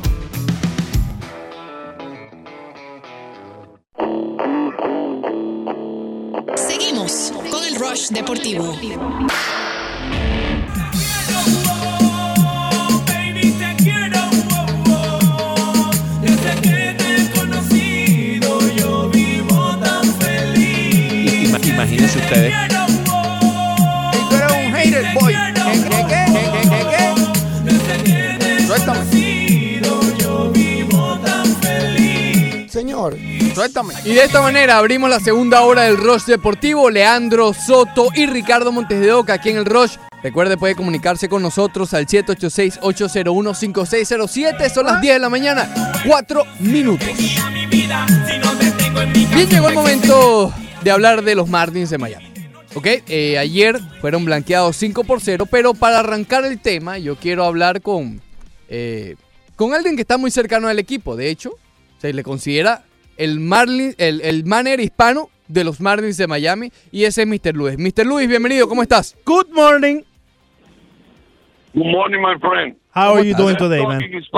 Oh. Porque yo voy a votar a todos. Muchachos, miren, miren, esto es serio. Le dije, voy el viernes y el sábado a la pelota. ¿No vas Yo jueves? me siento en la fila H de la sección 21, en el asiento 23, digo, perdón, 22, y, y porque no estaba cogido, porque yo me siento en el 19, que es que me toca. Escuchen Directo, bien. Les grité en el primer inning. El, ¿Cómo se llama el novato que tiene 325 años, primer bate? Ah, Granderson. Grandes. La tercera base. Y si tú no me lo crees, Leandro y Ricardo, vean los juegos. La tercera base en el shortstop. Ahí sí. Ahí Estás hablando, esa línea. Ese hombre tiene mil años en la Grandes Ligas, no sabe batear para el left field, no sabe tocar la bola. Sí, bueno, ¿qué, qué quieres que te diga? La gente, mira, había un grupo, un grupo que yo le decía, one, two, three, Bondi Ball, Bondi Ball. Bo-". Vaya, era increíble. Increíble, Freddy, mirable, Freddy, ¿hasta cuándo el descaro este de la, de la pantomima, de la cibernética? Sa- Sabermétrica. ¿Cuándo, papo? Primer bate, un equipo que están desarrollando, un hombre que tiene 328 años y dos días, porque yo tengo 328 y cuatro. Oye, ¿qué, qué te dijo Freddy? ¿Qué te dijo Freddy en ese Mira, entonces? con respecto a ayer, Ah, no. yo no sé, ustedes vieron el juego ayer. Sí, sí, yo lo vi completito. Sí, sí, sí. Una carrera nada más que le hicieron a ese muchacho. Una se sola. equivocó, le dieron honrón. Sí, sí, sí. La segunda carrera fue un fly que era el tercer out que se le cayó a, a Castro y a Centafín, yo no sé. A Castro, a Castro, chiquito Sí, fue a. Castro, fue a Castro. Muy bien, vamos a ver a, a- al Narra, o, pues, perdón, a Yamamoto, Yamamoto. cómo lo hace hoy. Pero el equipo, vuelvo y te repito, un equipo que va a perder, ya te dije que no iba a perder 120, iba a perder 105 juegos. Así que prepárense que va a perder un montón más. Este equipo es un equipo de raza, es un equipo que tenemos un, un manager excepcional, Excepcional. de pronto tiene poder arriba, en el medio y abajo, y lo cambia. Entonces, es increíble, papo, es, es un desastre lo que hace Martin Lee.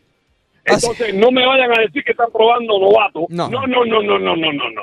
Esto no es, voy a poner un equipo competitivo, sí. El, el, el, el Giselle lo aclaró y yo se lo dije a ustedes. Ya, yo ahorita me voy a tomar la pastillita. Por favor. Darling- la venden en Walmart. Eh, no me la he tomado todavía, por eso estoy así tan excitado. Yo- ya, ya sabía yo que algo te estaba pasando. Mattingly está haciendo, yo no sé si ustedes se dan cuenta, todo lo posible, porque el equipo competitivo que puso este hombre, claro, de abajo para arriba van a perder 105 y van a ganar 50 y 54, o sea que de abajo para arriba vamos a ser competitivos. Está bueno ya, Alejandro. Está, está bueno. El equipo con ese man que no va a ningún lado. Ahí está. A nice day. Gracias, Mr. Luis. mañana. Hablamos mañana, eh, Mr. Luis, cuando vuelvan a hacer el chief. Eh, Vamos con el chief. No, no quiere hablar con Castillo que está en la Vamos, vamos a sacar Vamos a- Castillo, va- vamos vamos con con Castillo. Castillo, buenos días. Bienvenido, Castillo.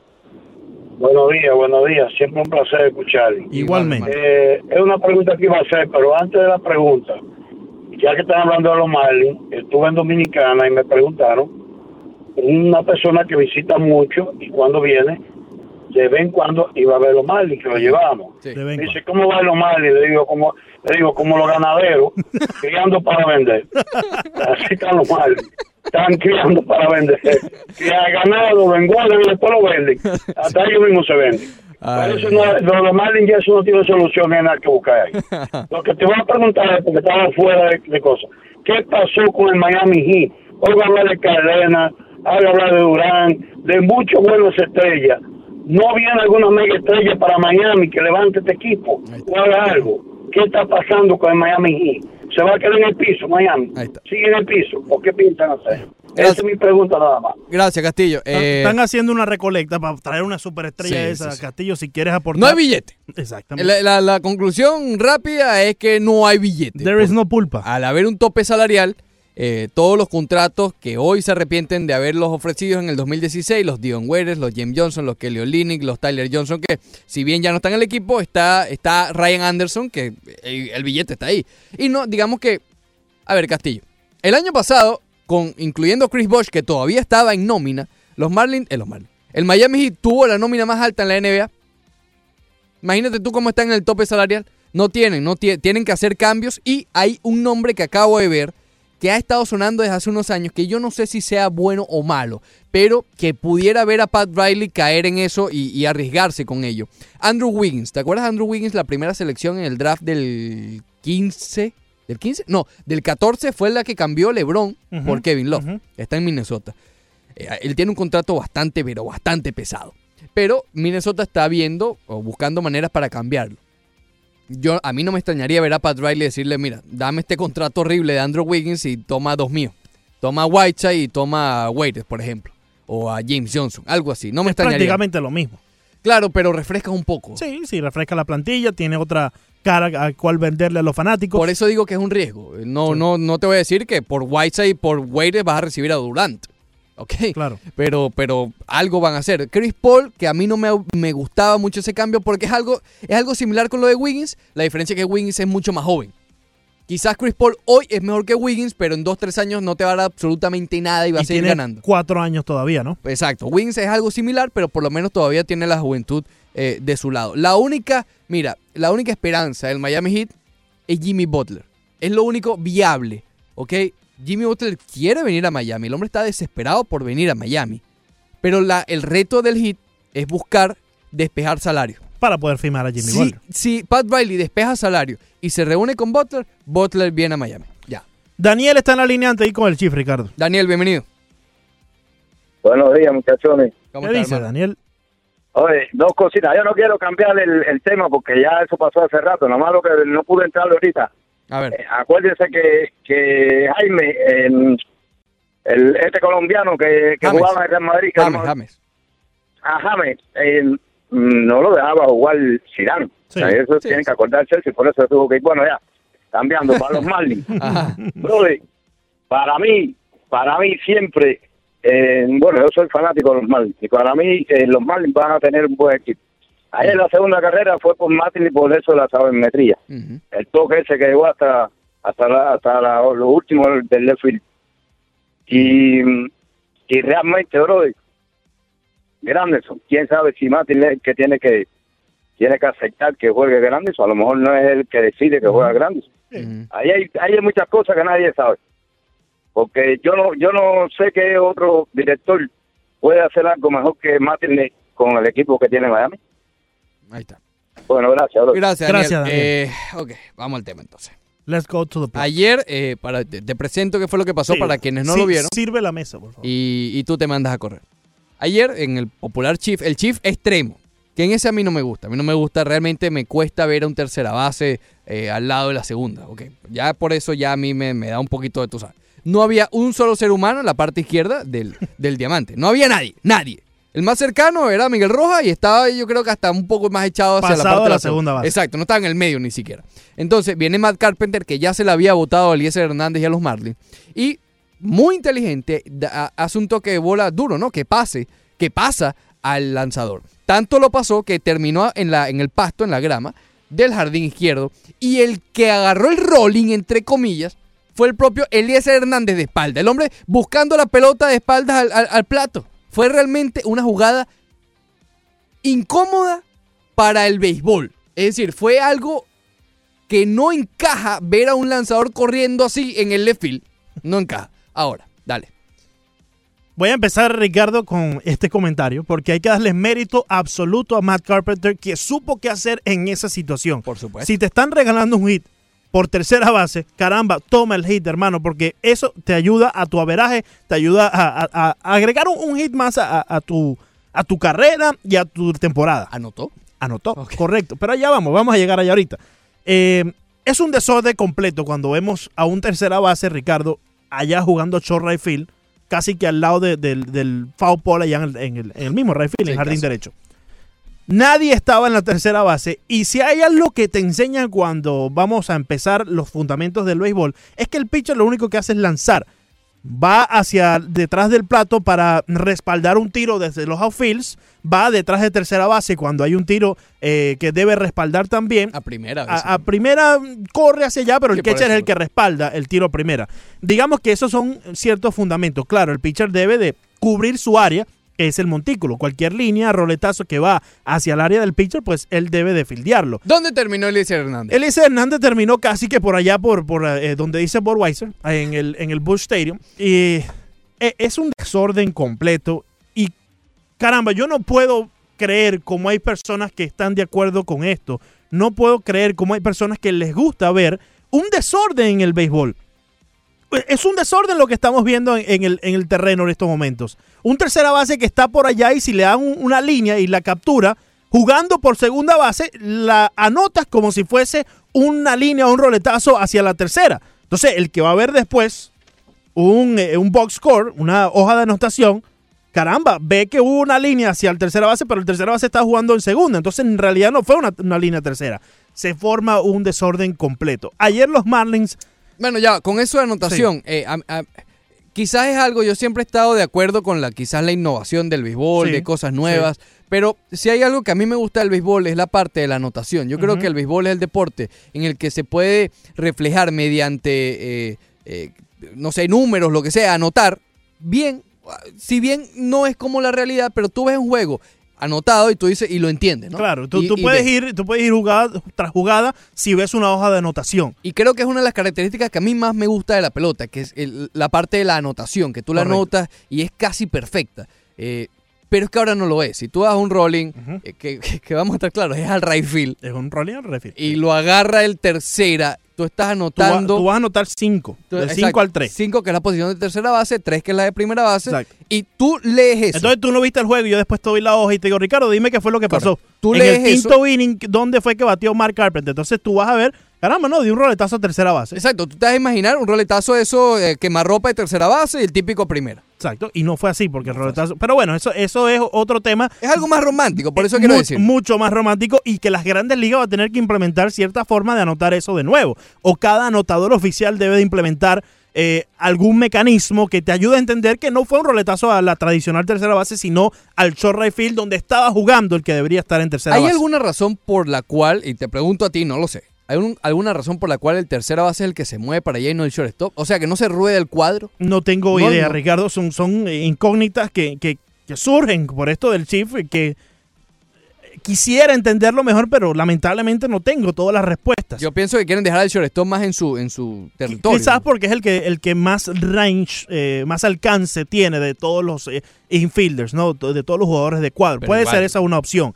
Eh, vamos ya al tema, ¿no? Porque ayer los Miami Marlins, después de, de, de que Eliezer Hernández permitiera en esa tercera entrada el home run a Matt Carpenter, cuando vuelve a batear en la quinta entrada, le implementan este shift que Mark Carpenter ni corto ni perezoso tocó por tercera base, lo que yo digo que debe Como hacer buen cada jugador. como Com- buen primer como buen primer bate, como debe hacerlo. Saludos a Luis Sergio Mr. Luis, que está ahí seguro pegado a la 990. Entonces, hermano, claramente lo que querías era que él no te diera ese extra base, no te diera ese batazo eh, contundente. Habían eh, dos outs en, en- en el, jue- en el inning en ese momento. Mark Carpenter tocó por tercera base y como bien lo describiste, Ricardo, llegó hacia segunda base después que Elías Hernández tuvo que ir a, a recoger la pelota. Al final fue un extra base. Al final fue un extra base. Entonces, ayer no me puedes decir que el Chief funcionó. Y, a- a- a- y ahí veo los comentarios en las redes sociales, sí, pero no funcionó esta vez de 700 y pico veces. Fíjate, está anotado un doble. ¿Cómo te imaginas tú ese doble? No, yo me imagino un- un- un- una línea por allá, Entre por, por- dos, entre dos, y Mark Carpenter con, con la velocidad llegó a segunda base, pero no fue así. Entonces, estamos llevando, yo, yo creo que en vez de echar para adelante, de innovar, Ricardo, que es lo que estamos comentando, estamos echando para atrás. Eh, o sea, eh, yo prefiero que ayer Mark Carpenter le conectara el run a Eliezer Hernández. Sí, sí, sí, claro. Yo porque es que él te humilló. Mark Carpenter ayer humilló a los Miami Marlins con un toque hacia la tercera base. Y como yo, yo lo primero Muy que pensé- inteligentemente, le aplaudo lo Claro. que hizo. Pero es que humilló a la defensa de los Marlins que pensaba que se la sabía toda poniendo a todo el mundo para, Yo para lo- el- la primera base. Lo primero que pensé fue en lo que en, en el cerebro o lo que estaba sucediendo en la mente de Eliezer Hernández. Porque, ok, después anotó y la carrera es sucia por un error. Pero ese corredor no es sucio, es decir, eso fue un doble. Eso fue un doble. No- ahí no hay error. Si no hubiese habido el error de, eh, posterior y hay un hit y anota, es una carrera para Eliezer Hernández. Exacto, exacto. Entonces le dañas el récord, le dañas la efectividad a un pitcher novato que está tratando de mantenerse en las grandes ligas. Y no lo estás ayudando con jugadas como esta. Que lanzó bien, by the way. Lanzó muy bien Eliezer Hernández ayer. eh, ¿Cuál fue su línea? Seis Seis innings lanzados, eh, cinco hits, dos carreras, una de ellas limpias, cero bases por bola muy bien y seis ponches Sí, sí, a una potente alineación de los Cardenales de San Luis. Bajó la, la efectividad a 3.95. Efectivamente, y quizás lo hubiese podido bajar más, ¿no? Eh, ¿Cómo le fue a Chen, rapidito? eh, bueno, a Chen vamos a bu- buscarlo Eh, por una aquí. entrada, Una entradita. eh, dos carreras. Eh, eh, bueno, tú sabes cómo le dicen Las a Chen. él sí, todas A limpiecitas. Chen, a Chen le dicen Wei Yin alias una carrera Chen. Yo- yo- ¿Una nada más? Mínimo. Una carrera mínimo, Chen. Es la tarifa plana, pues. Eh, eh, no sé lo que está pasando, Ricardo. En verdad que, que es, es lamentable, es triste. Ah, Me dieron ganas de cambiar el canal en ese momento. ¿Lloraste? es que- no lloré, pero es que, es que ya no es el mismo béisbol. No es el- eh, este béisbol que estamos viendo hoy en día. No es. Y está bien la innovación, está bien que el béisbol debe de cambiar, que debe de avanzar. Pero es que no Pero está no, avanzando. este cambio no es atractivo. Esto no es atractivo. Y, y- y tampoco lo es. Yo te comentaba en la pausa, Ricardo, brevemente antes de ir a ella. En estos días estaba viendo un videito de, de un amigo que está llevando a su hijo a un entrenador, un coach de bateo. Y este coach de bateo le está enseñando al niño desde muy temprana edad a hacer un swing de honrón. En vez de enseñarlo a hacer contacto y que después el niño, si quiere convertirse Claro, en, un claro. en un honronero. Lo más importante primero es el contacto. Exacto, que aprenda que si hay una pelota afuera, tú debes de llevarla hacia la banda contraria. Que aprenda que si hay una pelota adentro, tú debes eh, meter las manos para poder llegarle. No le estás enseñando cómo batear, le estás enseñando a poncharse en el futuro. No, no puede ser así, Ricardo, y estoy sumamente triste. Creo que voy a empezar a ver cricket. Ya regresamos. Creo que voy a ver cricket. Después del corte comercial, corte comercial, más del Rush Deportivo.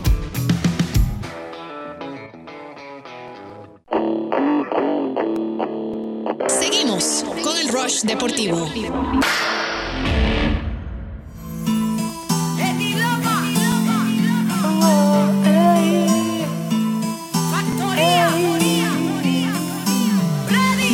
Yo sé que no estás bien y piensas que ya te dejé de querer.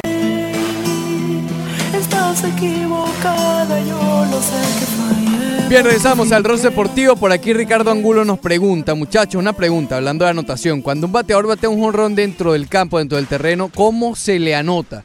Eh, estábamos discutiendo esto en la pausa. Básicamente, en teoría se anota igual, jonrón. Pero queda en el anotador ponerle... Alguna marca que Sí. te haga recordar que ese, ese batazo en particular fue un horrón dentro del parque. Yo personalmente cuando estoy anotando simplemente pongo IN HR. Eso me hace recordar a mí que es Inside the Park Claro. Home Run. Por eh, Broderick Serpa nos está diciendo que él anota eh, jonrón 9. Sí. Que generalmente un jonrón no, no se le pone por dónde fue. Entonces, obviamente, tú al poner 9, de- se sobreentiende que fue en el terreno. Pues. Cada, cada anotador va generando su sistema, sus parámetros para anotar un partido ah, de béisbol. Muchos conozco que sí les gusta Bueno, algo le pondrán ahora con el Chief. algo, algo cada quien. Yo le pongo un asterisco. Simplemente le pongo un asterisco. Ya yo sé que no fue el batazo donde tradicionalmente eh, es, si a tercera base o lo que venimos comentando. Eh, yo, yo sí le pongo in HR. Eso me recuerda a mí que fue un inside the park home run. Inside para jonrón. Perfecto. Eh, bueno, también el otro, el otro error que cometió el equipo de los Marlins. eh, bueno, esas son las cosas que van a pasar con este equipo, ¿no? Un equipo cuando es así de novato, cuando es así de eh, con poca experiencia, suele pasar esto. Fue un eh, quizás falta de comunicación entre el center field que era JT Riddle Sí. y el segunda base Starling Castro, aunque la repetición se vio claramente como JT Riddle estaba pidiendo el balón. Han tenido a, a JT Riro, han tenido este año también a Rosel Herrera en el center field. Harold Ramírez ha estado en Sí. el center field. Louis Brinson ha tenido el center field. Entonces, Pero ayer el La- error fue Castro. la- el error fue de Castro, sí, pero ya han tenido tantas personas allí en el center field, Ricardo, que te, te vuelve loco Claro. cuando tienes que empezar a, a escuchar la comunicación. Quizás JT Río no lo dice de la manera, de la misma forma, I got it, I got it, como lo decía un Louis Brinson, y estás acostumbrado a escuchar ciertas. Son eh, Claro. cambios en el juego. Pues bien, vamos a tomar una pausa porque eh, llega el momento de hablar de PACC, la empresa de tasadores públicos número uno de toda la Florida. Recuerda el número 786 290 3663 786 290 3663 eh, no hace falta más que ver hacia afuera en los últimos días para saber la importancia de tener, de contar con un Polyg Adjuster como PICC, siempre llamándolos al 786-290-3663. Y como hemos hecho usualmente, quiero hablar con eh, nuestro meteorólogo aquí de Actualidad Media Group, Alfredo Finalé, para saber cuáles son las condiciones del tiempo y las proyecciones que tenemos para esta semana aquí en el sur de Florida. ¿Cómo estás, Alfredo? Muy buenos días para ti, Ricardo. Muy buenos días para toda la audiencia. Mira, te comento en primer lugar que, bueno, ya lo vimos, un fin de semana, un día de los padres que estuvo pasado por agua totalmente. Ayer un día que no se diferenciaba prácticamente nada. Sin embargo, mira, ya a partir de hoy estamos viendo que a pesar de que predominan los nublados, al menos la lluvia no la hemos visto todavía en el área metropolitana y es que a partir de hoy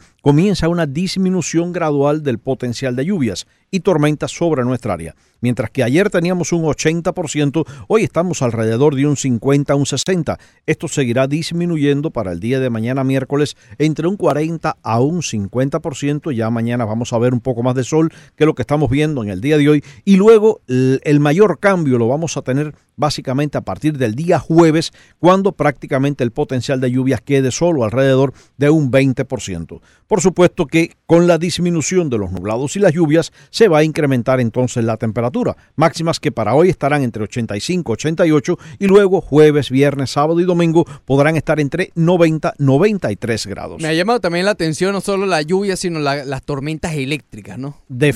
Definitivamente vimos eh, fuerte actividad de lluvias y tormentas eléctricas y como siempre les digo recordarles que ante la presencia de tormentas eléctricas dejar todo lo que estén haciendo en el exterior y buscar refugio. Pero te comento algo rapidito, rapidito, y es el hecho de que estamos en plena temporada ciclónica y a pesar de que el trópico está tranquilo en el día de hoy, que no tenemos nada de qué preocuparnos, vemos va- varias ondas tropicales transitar sobre el Caribe, sobre el Atlántico en dirección oeste, pero sin potencial ciclónico. A pesar de eso, recuerden que lo más importante es estar preparado y estar muy bien informado. Muchísimas gracias, Alfredo. Ya lo saben, hay que prepararse, señores. No se confíe porque el jueves o el viernes no pareciera que vaya a llover. No se confíe porque el trópico está tranquilo. Llame a PICC 786-290-3663.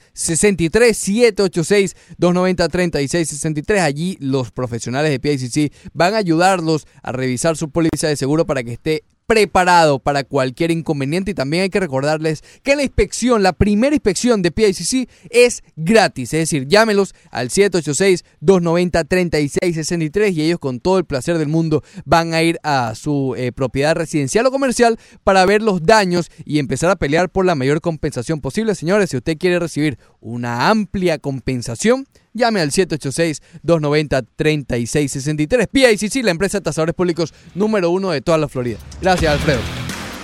Bueno. Oye, ¿por fin va a llover o no va a llover, Alfredo? Porque Imagínate tú. man. Ah, bueno, pero no, no, no escuchaste, ¿verdad? Así no se puede. ¿Qué vamos a hacer con este muchacho? los audífonos de él Yo no trato- están conectados. Yo, yo trato de bloquear cualquier eh, audio emitido de este ser ¿Tú te humano. imaginas que hay que estar soportándolo desde las 6 de la Desde mañana? las seis de la mañana, no. imagínate tú. Te entiendo porque lo soporto de 9 a 11 y no es fácil. No es fácil. ¿Por fin va a llover o no va a llover? No te voy a responder No, no me has dicho ahora. en toda la mañana si va a llover o no. Gracias, Alfredo, y, y descansa el muchacho este, por favor. Gracias, Fina. Eh, volviendo a ti. Hoy lanza Jordan Yamamoto. Hoy lanza En- Jordan. en- ya, ya en- pasando la página un poquito, ¿no? En los aspectos positivos ya de los Marlins, ya hablábamos del error.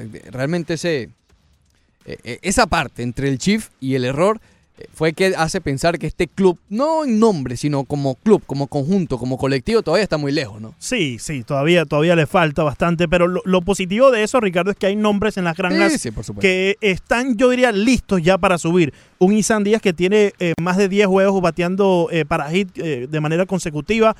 Un Monte Harrison que se ha estado hablando que ya está listo también para el próximo paso. He dejado de escucharlo un poco, no sé si ha bajado su producción. Sí, hemos dejado de escuchar un poco de él. No, he- no he estado siguiendo sus números, pero muchos dicen que ya está llegando al punto de que más allá de los números que ha puesto, eh, el muchacho tiene la madurez eh, completa para llegar, o necesaria, correcto, para llegar ya a las grandes ligas y, y también ayudar al equipo de los Marlins. Tampoco hemos escuchado mucho de, de Louis Brinson, sí estuve hablando con Juan Pierre acerca de Louis Brinson esta semana pasada.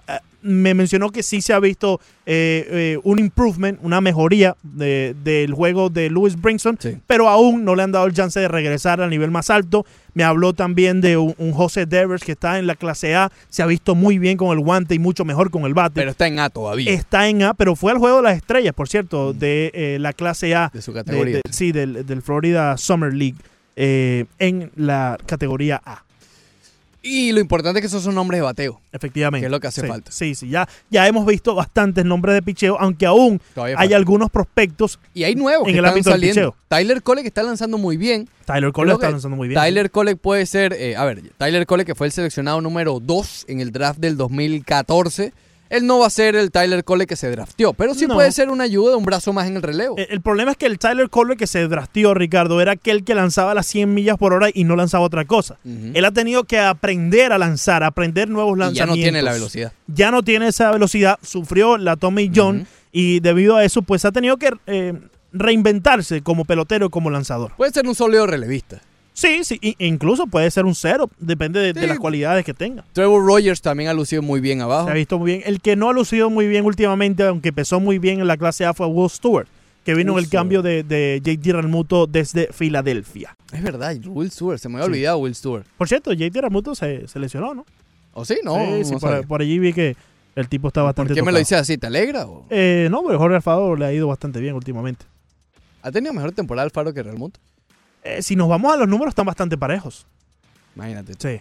786-801-5607. David está con nosotros. Buenos días. Bienvenido, David. Hola, buenos días. Mire, que este tema de, de lo que hizo Carpenter con, con el chip, chicos, yo veo esto como una cosa buena. Me parece que ahí no está la solución del chip.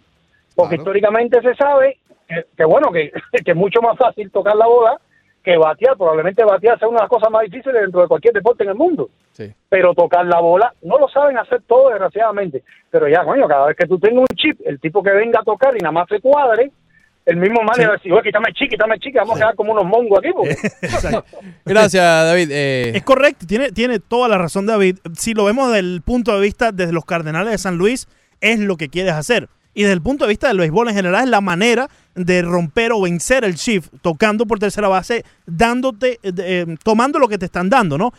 Pero lo tenemos que ver desde el punto de vista de los Marlins. Y ayer fueron afectados por eso. me llama la atención saber si el toque fue llamado o, o decisión del jugador. Yo creo que eso fue decisión de Mark Carpenter. Debe ser Sí. interesante Yo saber. creo que fue decisión de Porque Carpenter. también puede ser llamado. Tú ves a tu primer bate y tú dices, bueno, dale.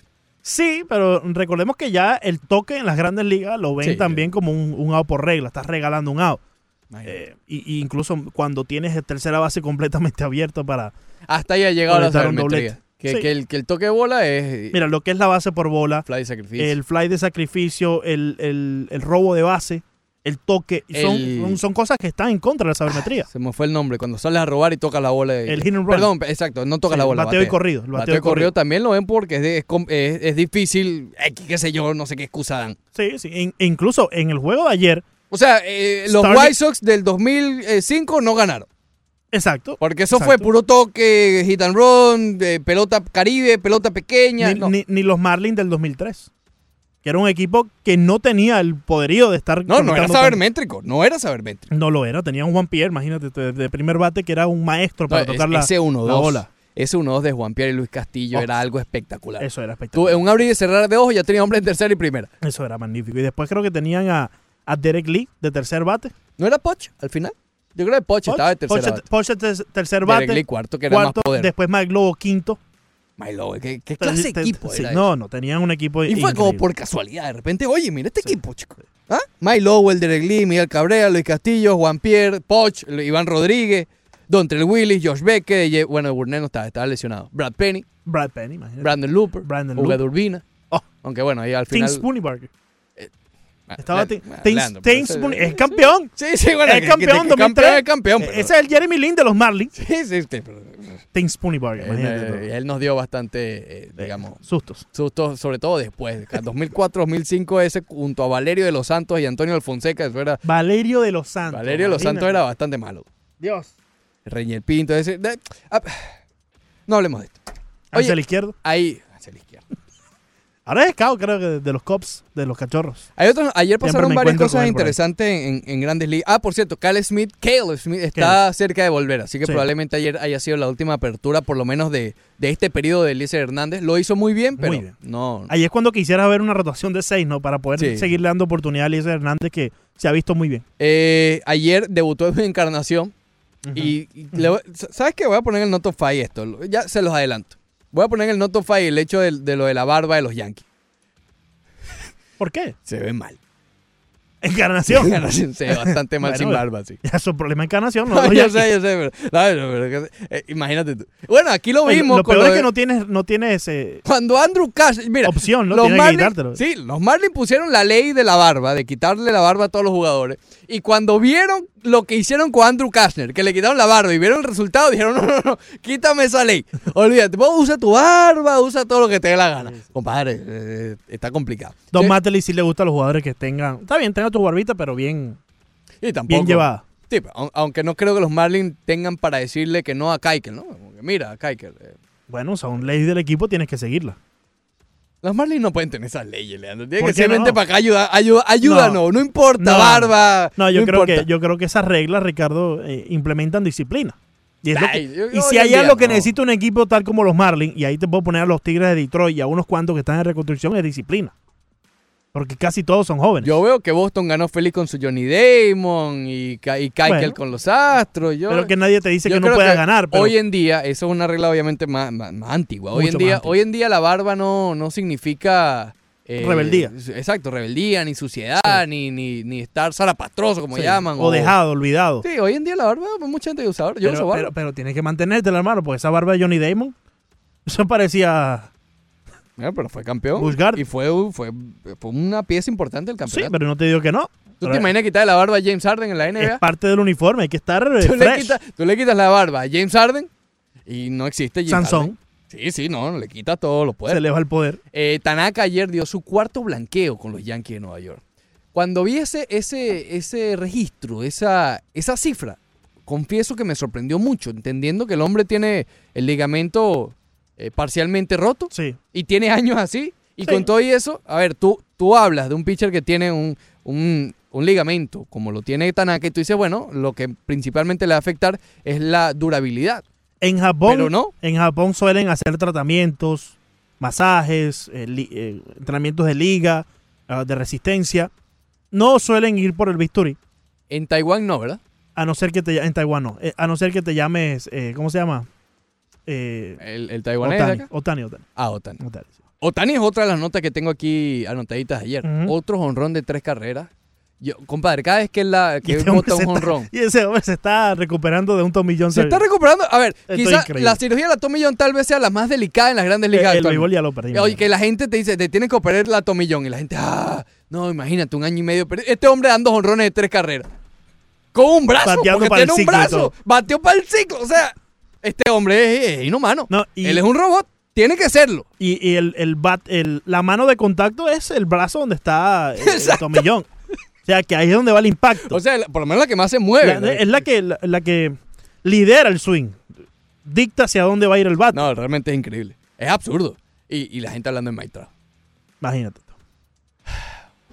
¿Quieres recibir a Daniel antes de la pausa? Vamos con Daniel. Adelante, Daniel. Daniel, bienvenido. Salva a los Marlins, hermano. Los Marlins. Buenos días de nuevo. No, bro. Ah, mira, de nuevo, Un detallito solo. A ver. El, el, el famoso doble de ayer al jardín izquierdo de Capes Ujú. fue la segunda vez que él trató de tocar.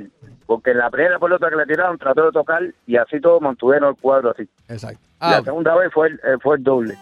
Y bueno, lo otro, ya, para no cansarnos, lo que pasó con Riddle y, y, y Castro y en el flightito ese ha pasado varias veces. Es así. Yo No, no sé de qué forma están jugando ellos. no es la primera desgracia, Daniel. Eh, bienvenido al mundo de los Marlins. Welcome to the Cyber Matrix. Después del corte comercial, corte comercial, más del Rush Deportivo.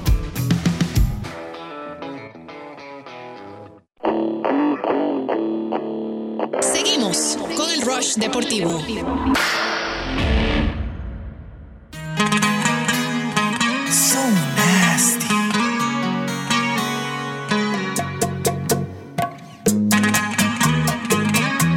Tu grupo favorito, mami. Martes tropical aquí en la 990 y ESPN Deportes en el Rush Deportivo. Es tropical, yo la bachata sí, es tropical, pero Claro. no es ¿Cómo va a Chichi decir que no? Peralta y esa cosa. No, no. A ti te gusta mucho Chichi Peralta. Sí, sí. Un, un karaoke sin chichi, sin Chichi Peralta no es. ca- No, ¿Tú eres el rey del karaoke? No, no lo soy. No lo soy. Far from it. ¿Príncipe? Ve- very far from. No, no, no. Si no es rey, puede ser príncipe del karaoke. No, no, no, no. Far from it. Yo diría que el rey sería el socio. Oh, Bandera hasta se pone a bailar y todo. Le dice, ¡vamos con las palmas! Y la gente empieza a aplaudir. Bandera es muy peligrosa. Bandera es sumamente peligrosa. Ay, ay, ay. No sé qué vamos a hacer con ese muchacho. No, no, no. Hay que sentarnos a hablar sí, de, de- Creo Qué que, barbaridad. creo que ahí en la cámara 6 está ocurriendo. Bueno, eh, volvi- volviendo al programa de radio, Leandro, que veo que, que nos salimos un poco de, todo esto. ¿Qué está pasando por las líneas telefónicas, Leandro? Bueno, tenemos a Antonio allí en ella. Vamos a recibirlo. Antonio, bienvenido. Buenos días, muchachones, buenos días. Oye, eh, yo creo que Chile va puede dar, eh, para mí es uno de los tres favoritos de, este- de esta Copa América junto a Uruguay y, Bras- y Brasil. No creo que haya más, veo más, más favorito a Chile que la Argentina, aunque tenga Messi, por nombre, por lo que sea, y más favorito que, que Colombia. Porque Chile eh, tiene, tiene el mismo grupo de que fueron campeones hace, hace dos Copas Américas atrás. Se conocen bien, el vestuario está un poco dividido, eh, eso, eso, hay que, eso, hay que decirlo, pero cuando se ponen a jugar, mm, juegan, juegan muy bien. Y otra cosa, eh, veo muy peligroso a Brasil sin Neymar. Están jugando más en grupo, verdad que Bolivia no es nadie, eh, no demostró nada. Eh, de todas maneras, ni Brasil ha demostrado todavía nada, ni Uruguay tampoco, ni Chile tampoco, porque no han jugado, no han jugado con rivales de, de categoría. Pero lo veo así, lo veo entre ellos tres. Veo el campeón. Gracias, hermano. Eh, a mí me cuesta, me cuesta poner a Chile como favorito en el mismo nivel que Brasil. Eh, simplemente, y es por la misma razón que está diciendo Antonio, porque son los mismos, ¿ok? Pero lo que pasa es que ya han pasado años. Y o- Brasil la veo renovada, la veo, la veo un poco más fresca. Sí, le hace falta un poco de gol. Lo vimos contra Bolivia, que sí, una vez ya, ya fue el primer, primer gol de Coutinho como penal, ya se abrió un poquito el marcador, pero, pero le hace falta un poco de definición y eso lo estamos viendo incluso desde el Mundial, que Brasil llegaba, lle- incluso con Neymar, llegaba, llegaba, llegaba y le faltaba ese, ese último toque, ese Ronaldo que estaba ahí sentadito esperando, ese, ese último toque que le faltaba incluso a Adriano en su momento también cuando ganaron la última Copa América. Le hace falta un goleador nato a, a- a Brasil, que puede ser Firmino, sí lo puede ser, tiene más gol. Yo creo que Firmino tiene más gol que Coutinho, ¿no? Pero, pero bueno, a pesar de que, de que así fue la, el, el primer encuentro inaugural, que Coutinho fue el protagonista. Chile, lo veo sólido, lo veo más como el corazón de campeón que no se le puede desestimar, que no puede dejarlo pasar por alto porque son los bicampeones de la Copa América. Pero en este torneo, este certamen como tal, no creo que estén en el número uno de entre los favoritos, que al final no vale absolutamente nada, es simplemente una suposición de nosotros los periodistas para intentar, tú sabes, tratar de analizar lo que pueda pasar en la Copa América. Pero yo creo que les, les viene bien quizás no ser el claro favorito, Claro. estar por debajo del radar. Es que no lo fueron antes tampoco. Y, y- y con todo eso tuvieron éxito. Entonces, ¿por qué, por qué no, no verlo también de una manera positiva? Que si bien no se le está dando la cobertura necesaria, ellos se puedan aprovechar de estar bajo el radar, volando bajito y dar un golpe contundente. Por cierto, mándale un saludito ahí al Bug, por favor. Ah, un saludo al Bug, Que saludo al Bug. te estaba llamando, estaba ahí en la Sí, línea, sí. pero por ¿Se alguna fue? razón u otra se amarilló. Sí, el hombre Se eh, asustó. sí, le- se asustó. Le, le dio miedito. Y también le mandamos saludos a Juan Vargas, que está en la línea, eh, no en la línea, disculpa, en sintonía completa eh, de la 990 y ESPN. Un saludo a Juan Vargas y al Bug. Y al Bug. Perfecto. Hoy continúa la acción en la Copa América. Cabe resaltar Brasil contra Venezuela. Eh, de más está decir que por aquí, por la 990 ESPN Deportes, tiene toda la acción de, de la Copa América. Y por el béisbol, hoy lanza Jordan, hoy lanza Jordan Yamamoto, uno de los lanzadores jóvenes de los Marlins, por los cuales hay que prestarle cierta atención. No estamos vendiendo humo, no estamos haciendo nada, pero es difícil encontrar motivos, vamos a estar claros, para el, no, para el fanático medio del béisbol, encontrarle motivos importantes para ver a los Marlins. Bueno, hoy tienen uno, Esta- ver a Jordan Yamamoto. Esta salida de Jordan Yamamoto eh, esta noche ante los Cardenales va a ser muy importante porque ya es su segunda y no va a tener el apoyo quizás de, de su familia que estaba en las gradas el día del debut aquí en el Marlins Park y quizás ya esa adrenalina de debutar en las grandes ligas ya no está. Quizás eh, obviamente debe tener el entusiasmo y el, el ánimo, las ganas, pero ya esa adrenalina que te da un toque extra de estar debutando frente a tus fanáticos, frente a tus compañeros de equipo y también a tu familia, ya no va a estar ahí y va a ser muy importante verlo ya en esta segunda ronda. Pregúntaselo a Dylan Peters. Ailon Peters. Que tuvo una salida Eh. espectacular también la primera y since then. Sí, sí, pero yo creo que este muchacho.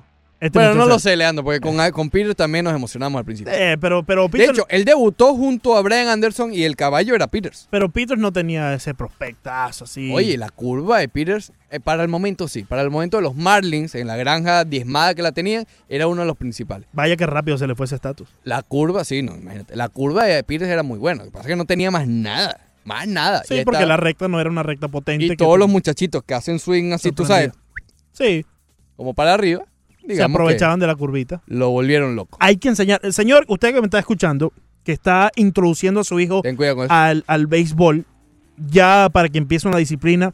Y o sea, pro- pro- probablemente no, no quizás llegar al nivel profesional, aunque esas aspiraciones van a llegar, pero por lo menos sacar los estudios, muchacho, por la vía del béisbol. Eh, asegúrese quien lo esté entrenando no le esté enseñando el launch angle este, no le esté enseñando a hacer swing hacia arriba, buscando el jonrón cada vez que está al plato, porque hay que enseñarle a los muchachos a temprana edad a batear. A- eh, por favor, Ricardo, acompáñame en esto. No, hay no, que, hay que no enseñar quiero. a los muchachos a muy temprana edad a llevar la pelota hacia la banda contraria. Alar cuando es necesario si te están lanzando ¿Qué es adentro. esto? ¿Consejo de Leandro? Ah, por cosa? favor, no, porque es que estoy viendo muchos niños que no los están enseñando a batear, Ricardo. Eh, ¿Te estás refiriendo a Alejandro Villegas? No, no, no, no necesariamente. Pero hay que enseñar ¿Al a, bicho? Hay que, hay que enseñar a los niños a batear. Después, si ese niño quiere ser honronero, slogger, pues entonces Slugger. que él mismo decida y ajuste su swing. Pero va- Slugger. vamos, va- no. Vamos a enseñarlo a batear, Ricardo. Top 5. Sin Oye, ¿sabes qué te dije? Vamos con el top 5 ahora, pero te dije que iba a agregar algo en el no top 5. No lo hice y se me olvidó. ¿Qué era? ¿Te acuerdas? Sí, era lo de las barbas. Ah, lo de la barba, es verdad. Tienes razón. Ok, entonces número uno o número 5 en el top 5 es Margasol y Kyle Lowry ayer. Ayer Margasol se volvió loco. Estaba vuelto loco, pero estaba al nivel J.R. Smith en la, en la parade, en el desfile que hizo el equipo de los Raptors de Toronto para celebrar el campeonato. Se bebió de un solo, de un solo, eh, de un solo golpe una One take. botella, creo que era de vino. Mientras tanto, Kyle Lowry, aparte de Kyle Lowry, él usa una camiseta de Damon Studermeyer. ¿Se acuerdan de Damon Mm. Studermeyer? Él, él estaba, fue uno de los principales jugadores de ese equipo de Portland que llegó, que casi llega a una final de, de la NBA. Fue eliminado por los Lakers. Bueno, él fue el primer pick en el draft en la historia de los Raptors de Toronto. Y ayer Kyle Lowry tenía su camiseta como para homenajear la historia de la franquicia de los Raptors. Ricardo, se pone interesante la situación en la cámara 6. 4. Ok, eh, Vamos con el, no- el, no- el pero top 5. espérate, déjame explicar, Leandro, tenemos que Sí. explicar. Aquí en, en el estudio, una de las de televisores tiene cámaras de toda la estación. Claro, hay que saber quién está alrededor. y hermano. digamos que hay una La reunión precaución. en Second Floor, la cual me atemoriza. Sí, sí, Y en la última oficina to the left. ¡Oh! Mira, mira, mira. Eh, Ok, entonces, eh, cuatro. 4. Tenemos que agregar aquí a, a Shohei Otani. Lo de Otani realmente que es impresionante. Ya lo mencionamos en el segmento anterior, Otani. Recuperándose tal vez de la peor operación que tú puedes tener siendo un lanzador. Y el hombre está dando honrones mientras se recupera. Tiene que estar en el top 5. ¿Qué pasa, Leandro? Tienes movimiento sospechoso. ¿Qué estás haciendo? oh, vamos con el top 5 y después recibimos a Carlos que nos está esperando cordialmente en la línea. Bueno, vamos rápidamente. Tres. Entonces, Nick Nurse, ayer damos la noticia, pero hoy ya está un poco más confirmada. Nick Nurse, técnico, eh, entrenador de los Raptors de Toronto, también va a hacer lo propio con la selección de Canadá. Cabe acotar que él no es canadiense, pero se ha metido bastante. 2. Soroka, ayer, el lanzador de los Bravos de Atlanta, gana su octava decisión consecutiva. Este equipo de los Bravos y sus novatos eh, no están jugando, ¿viste? 1. No, número uno tiene que ser el equipo de Chile, la selección chilena, la, eh, con la victoria que alcanzaron ayer. Sí, fue contra Japón, sí, fue contra un Japón que no tiene su selección oficial, pero igual un 4-0 en una Copa América, siendo campeón reinante de dicho torneo, de dicho certamen, eh, tiene cierto e importante valor. Ya vamos con el not top 5, pero le damos paso a Carlos a su Ah, opinión. bueno. Carlos, bienvenido. Saludos, muchachos. Bueno, Ah, todavía estoy esperando mi cheque por la participación del promo. pero no. No ha llegado, no ha llegado, qué raro. No ha llegado, no ha llegado. Oye, ayer disfruté la carrera de toda la serie, lo que va de temporada, la carrera que más me gustó. El toque de bola de Carpenter con el chip hecho. Espectacular. Lo mejor de todo. Eso es. Esa es la carrera que más he disfrutado. Bien hecho, nada exacto. De los Yankees, ni los Marlins, ni nada. Esa es la carrera que más he disfrutado. Sí, Dale, sí. lo es así, hermano. Bueno, yo creo que esa fue la carrera en donde a todo el mundo despertó un bien hecho. Oye, y sabes que, Bien que en el béisbol siempre dicen que después del batazo contundente viene el error. Ahí está. Ahí estuvo. Fue contundente, fue un doble, ¿no, Ricardo? Fue un doblete. Not top 5. Un doblete por el left field. Eso no falla, hermano. No, El béisbol está ya diseñado, eso ya está inventado. El béisbol ya está hecho, hermano. Eso no falla. Después del batazo viene el error. Rápidamente, yo, yo recuerdo una jugada que fue un doblete de Juan Pierre similar con un toque de bola, pero el- lo que pasa es que el toque de bola como que bañó, o sea, le Sí, fue sí. por encima al tercera base, ¿te Sí, acuerdas? sí, sí, y sí. llegó corriendo que, que incluso Juan Pierre como que le lanzó el bate a la pelota y se le fue por encima del tercera base. y joseó para llegar a la segunda base. Sí, sí, sí. Ah, bueno, ayer pasó algo muy No, similar. ayer se lo regalaron. A- ayer yo le salvo un, yo le reservo un, un lanzamiento a Alicia Hernández y le digo, hermano, Carpenter, ponte en segunda. Dale para segunda de una vez. Cámara Por favor. 7 peligrosa. Eh, ok. Número 5 de Notify, la 7. No, no, el 5, el Notify. La barba, lo- ya lo estamos mencionando. Yo ni lo de sabía la que eso barba existía. Yo- de los Yankees, ¿verdad? Fíjate. De los Yankees, de una vez bajé por ahí. Eh, ¿Qué está pasando, bro? La barba de los Yankees. 4. Bueno, número 4, no lo voy a poner número 1 porque después hay cosas un poquito más serias, ¿no? Pero de 4 tiene que estar eh, esa situación de los Marlins del doble y con el Chief y luego el error del center field. Cuando el programador musical de- agarra una escoba, 3. agrábela así, yo no me paro. Por allá arriba no voy. explica, explica rápidamente. No, no, que estamos aquí viendo las cámaras, como Ricardo ya lo, lo, lo describió hoy. Uno de nuestros eh, colegas aquí, que Ah. programa la música de éxito 107.1, agarró una escoba y no sabemos para qué. la cosa está grave en Second Floor aquí. 3. Yo no voy para allá arriba. Ni que me esté esperando un cheque allá, el cheque de Carlos. Yo no lo voy a buscar, Carlos. Olvídate de eso. no, eso está peligroso. El, programador de éxito. Allá está que le dan una escoba a cualquiera. Haz algo. no sé qué. ¿Le dan? Esa es la, la tía. ¿Le dan? Sí, que le dan una escoba. 3. 3. Eh, Mark Stein, el periodista de USA Today, pone un tuit ayer, dijo que finalmente LeBron va a jugar con el mejor... eh, LeBron va a compartir equipo con el mejor jugador que él ha tenido en su mismo conjunto. Ven acá. Ok, eh, tú estás bien equivocado, Mark Stein. quita, Ve, quita, los- quita, quita, ve quita. los números de Dwayne Wade. 2. Número 2, Platini. Lo hablamos en la primera hora del programa de manera extensa. Platini fue detenido otra vez. Bueno, sí. Ay, el fútbol. 1. Ayer en el desfile de los Raptors, esto es obviamente un poco más serio, hubo una especie de tiroteo. Eh, afortunadamente no hubo eh, nada que lamentar fatalmente hablando, pero sí, oye, ven acá. Ven acá. Este es un desfile de un campeón. Deja el fastidio. ¿Qué vas a estar ahí haciendo estupideces? Pórtate bien, hermano. Madura. Déjame, ya que sacó el programa, déjame agarrar la escobita que hay aquí. Sí, porque ahorita te manda por ahí arriba a resolver. Es más, yo creo que esto es un problema que va a resolver SPICC. Vete llamándote ahí, Ricardo. 786-290-3663. Búscate PCC porque ya están agarrando escoba. Yo veo tubería, yo veo. ¡Oh! ¡Oh! ¡Cari! ¡Seguridad! ¡Chiquitito! ¡Menú deportivo! Next. Pues dile al amor que puerta, que yo no estoy en casa, que no vuelva mañana. A mi corazón ya le he fallado en ocasiones. Me fui de vacaciones, lejos de los amores. Dile al amor que no es grato en mi vida. Dale Bye, have a great time. Recalculando.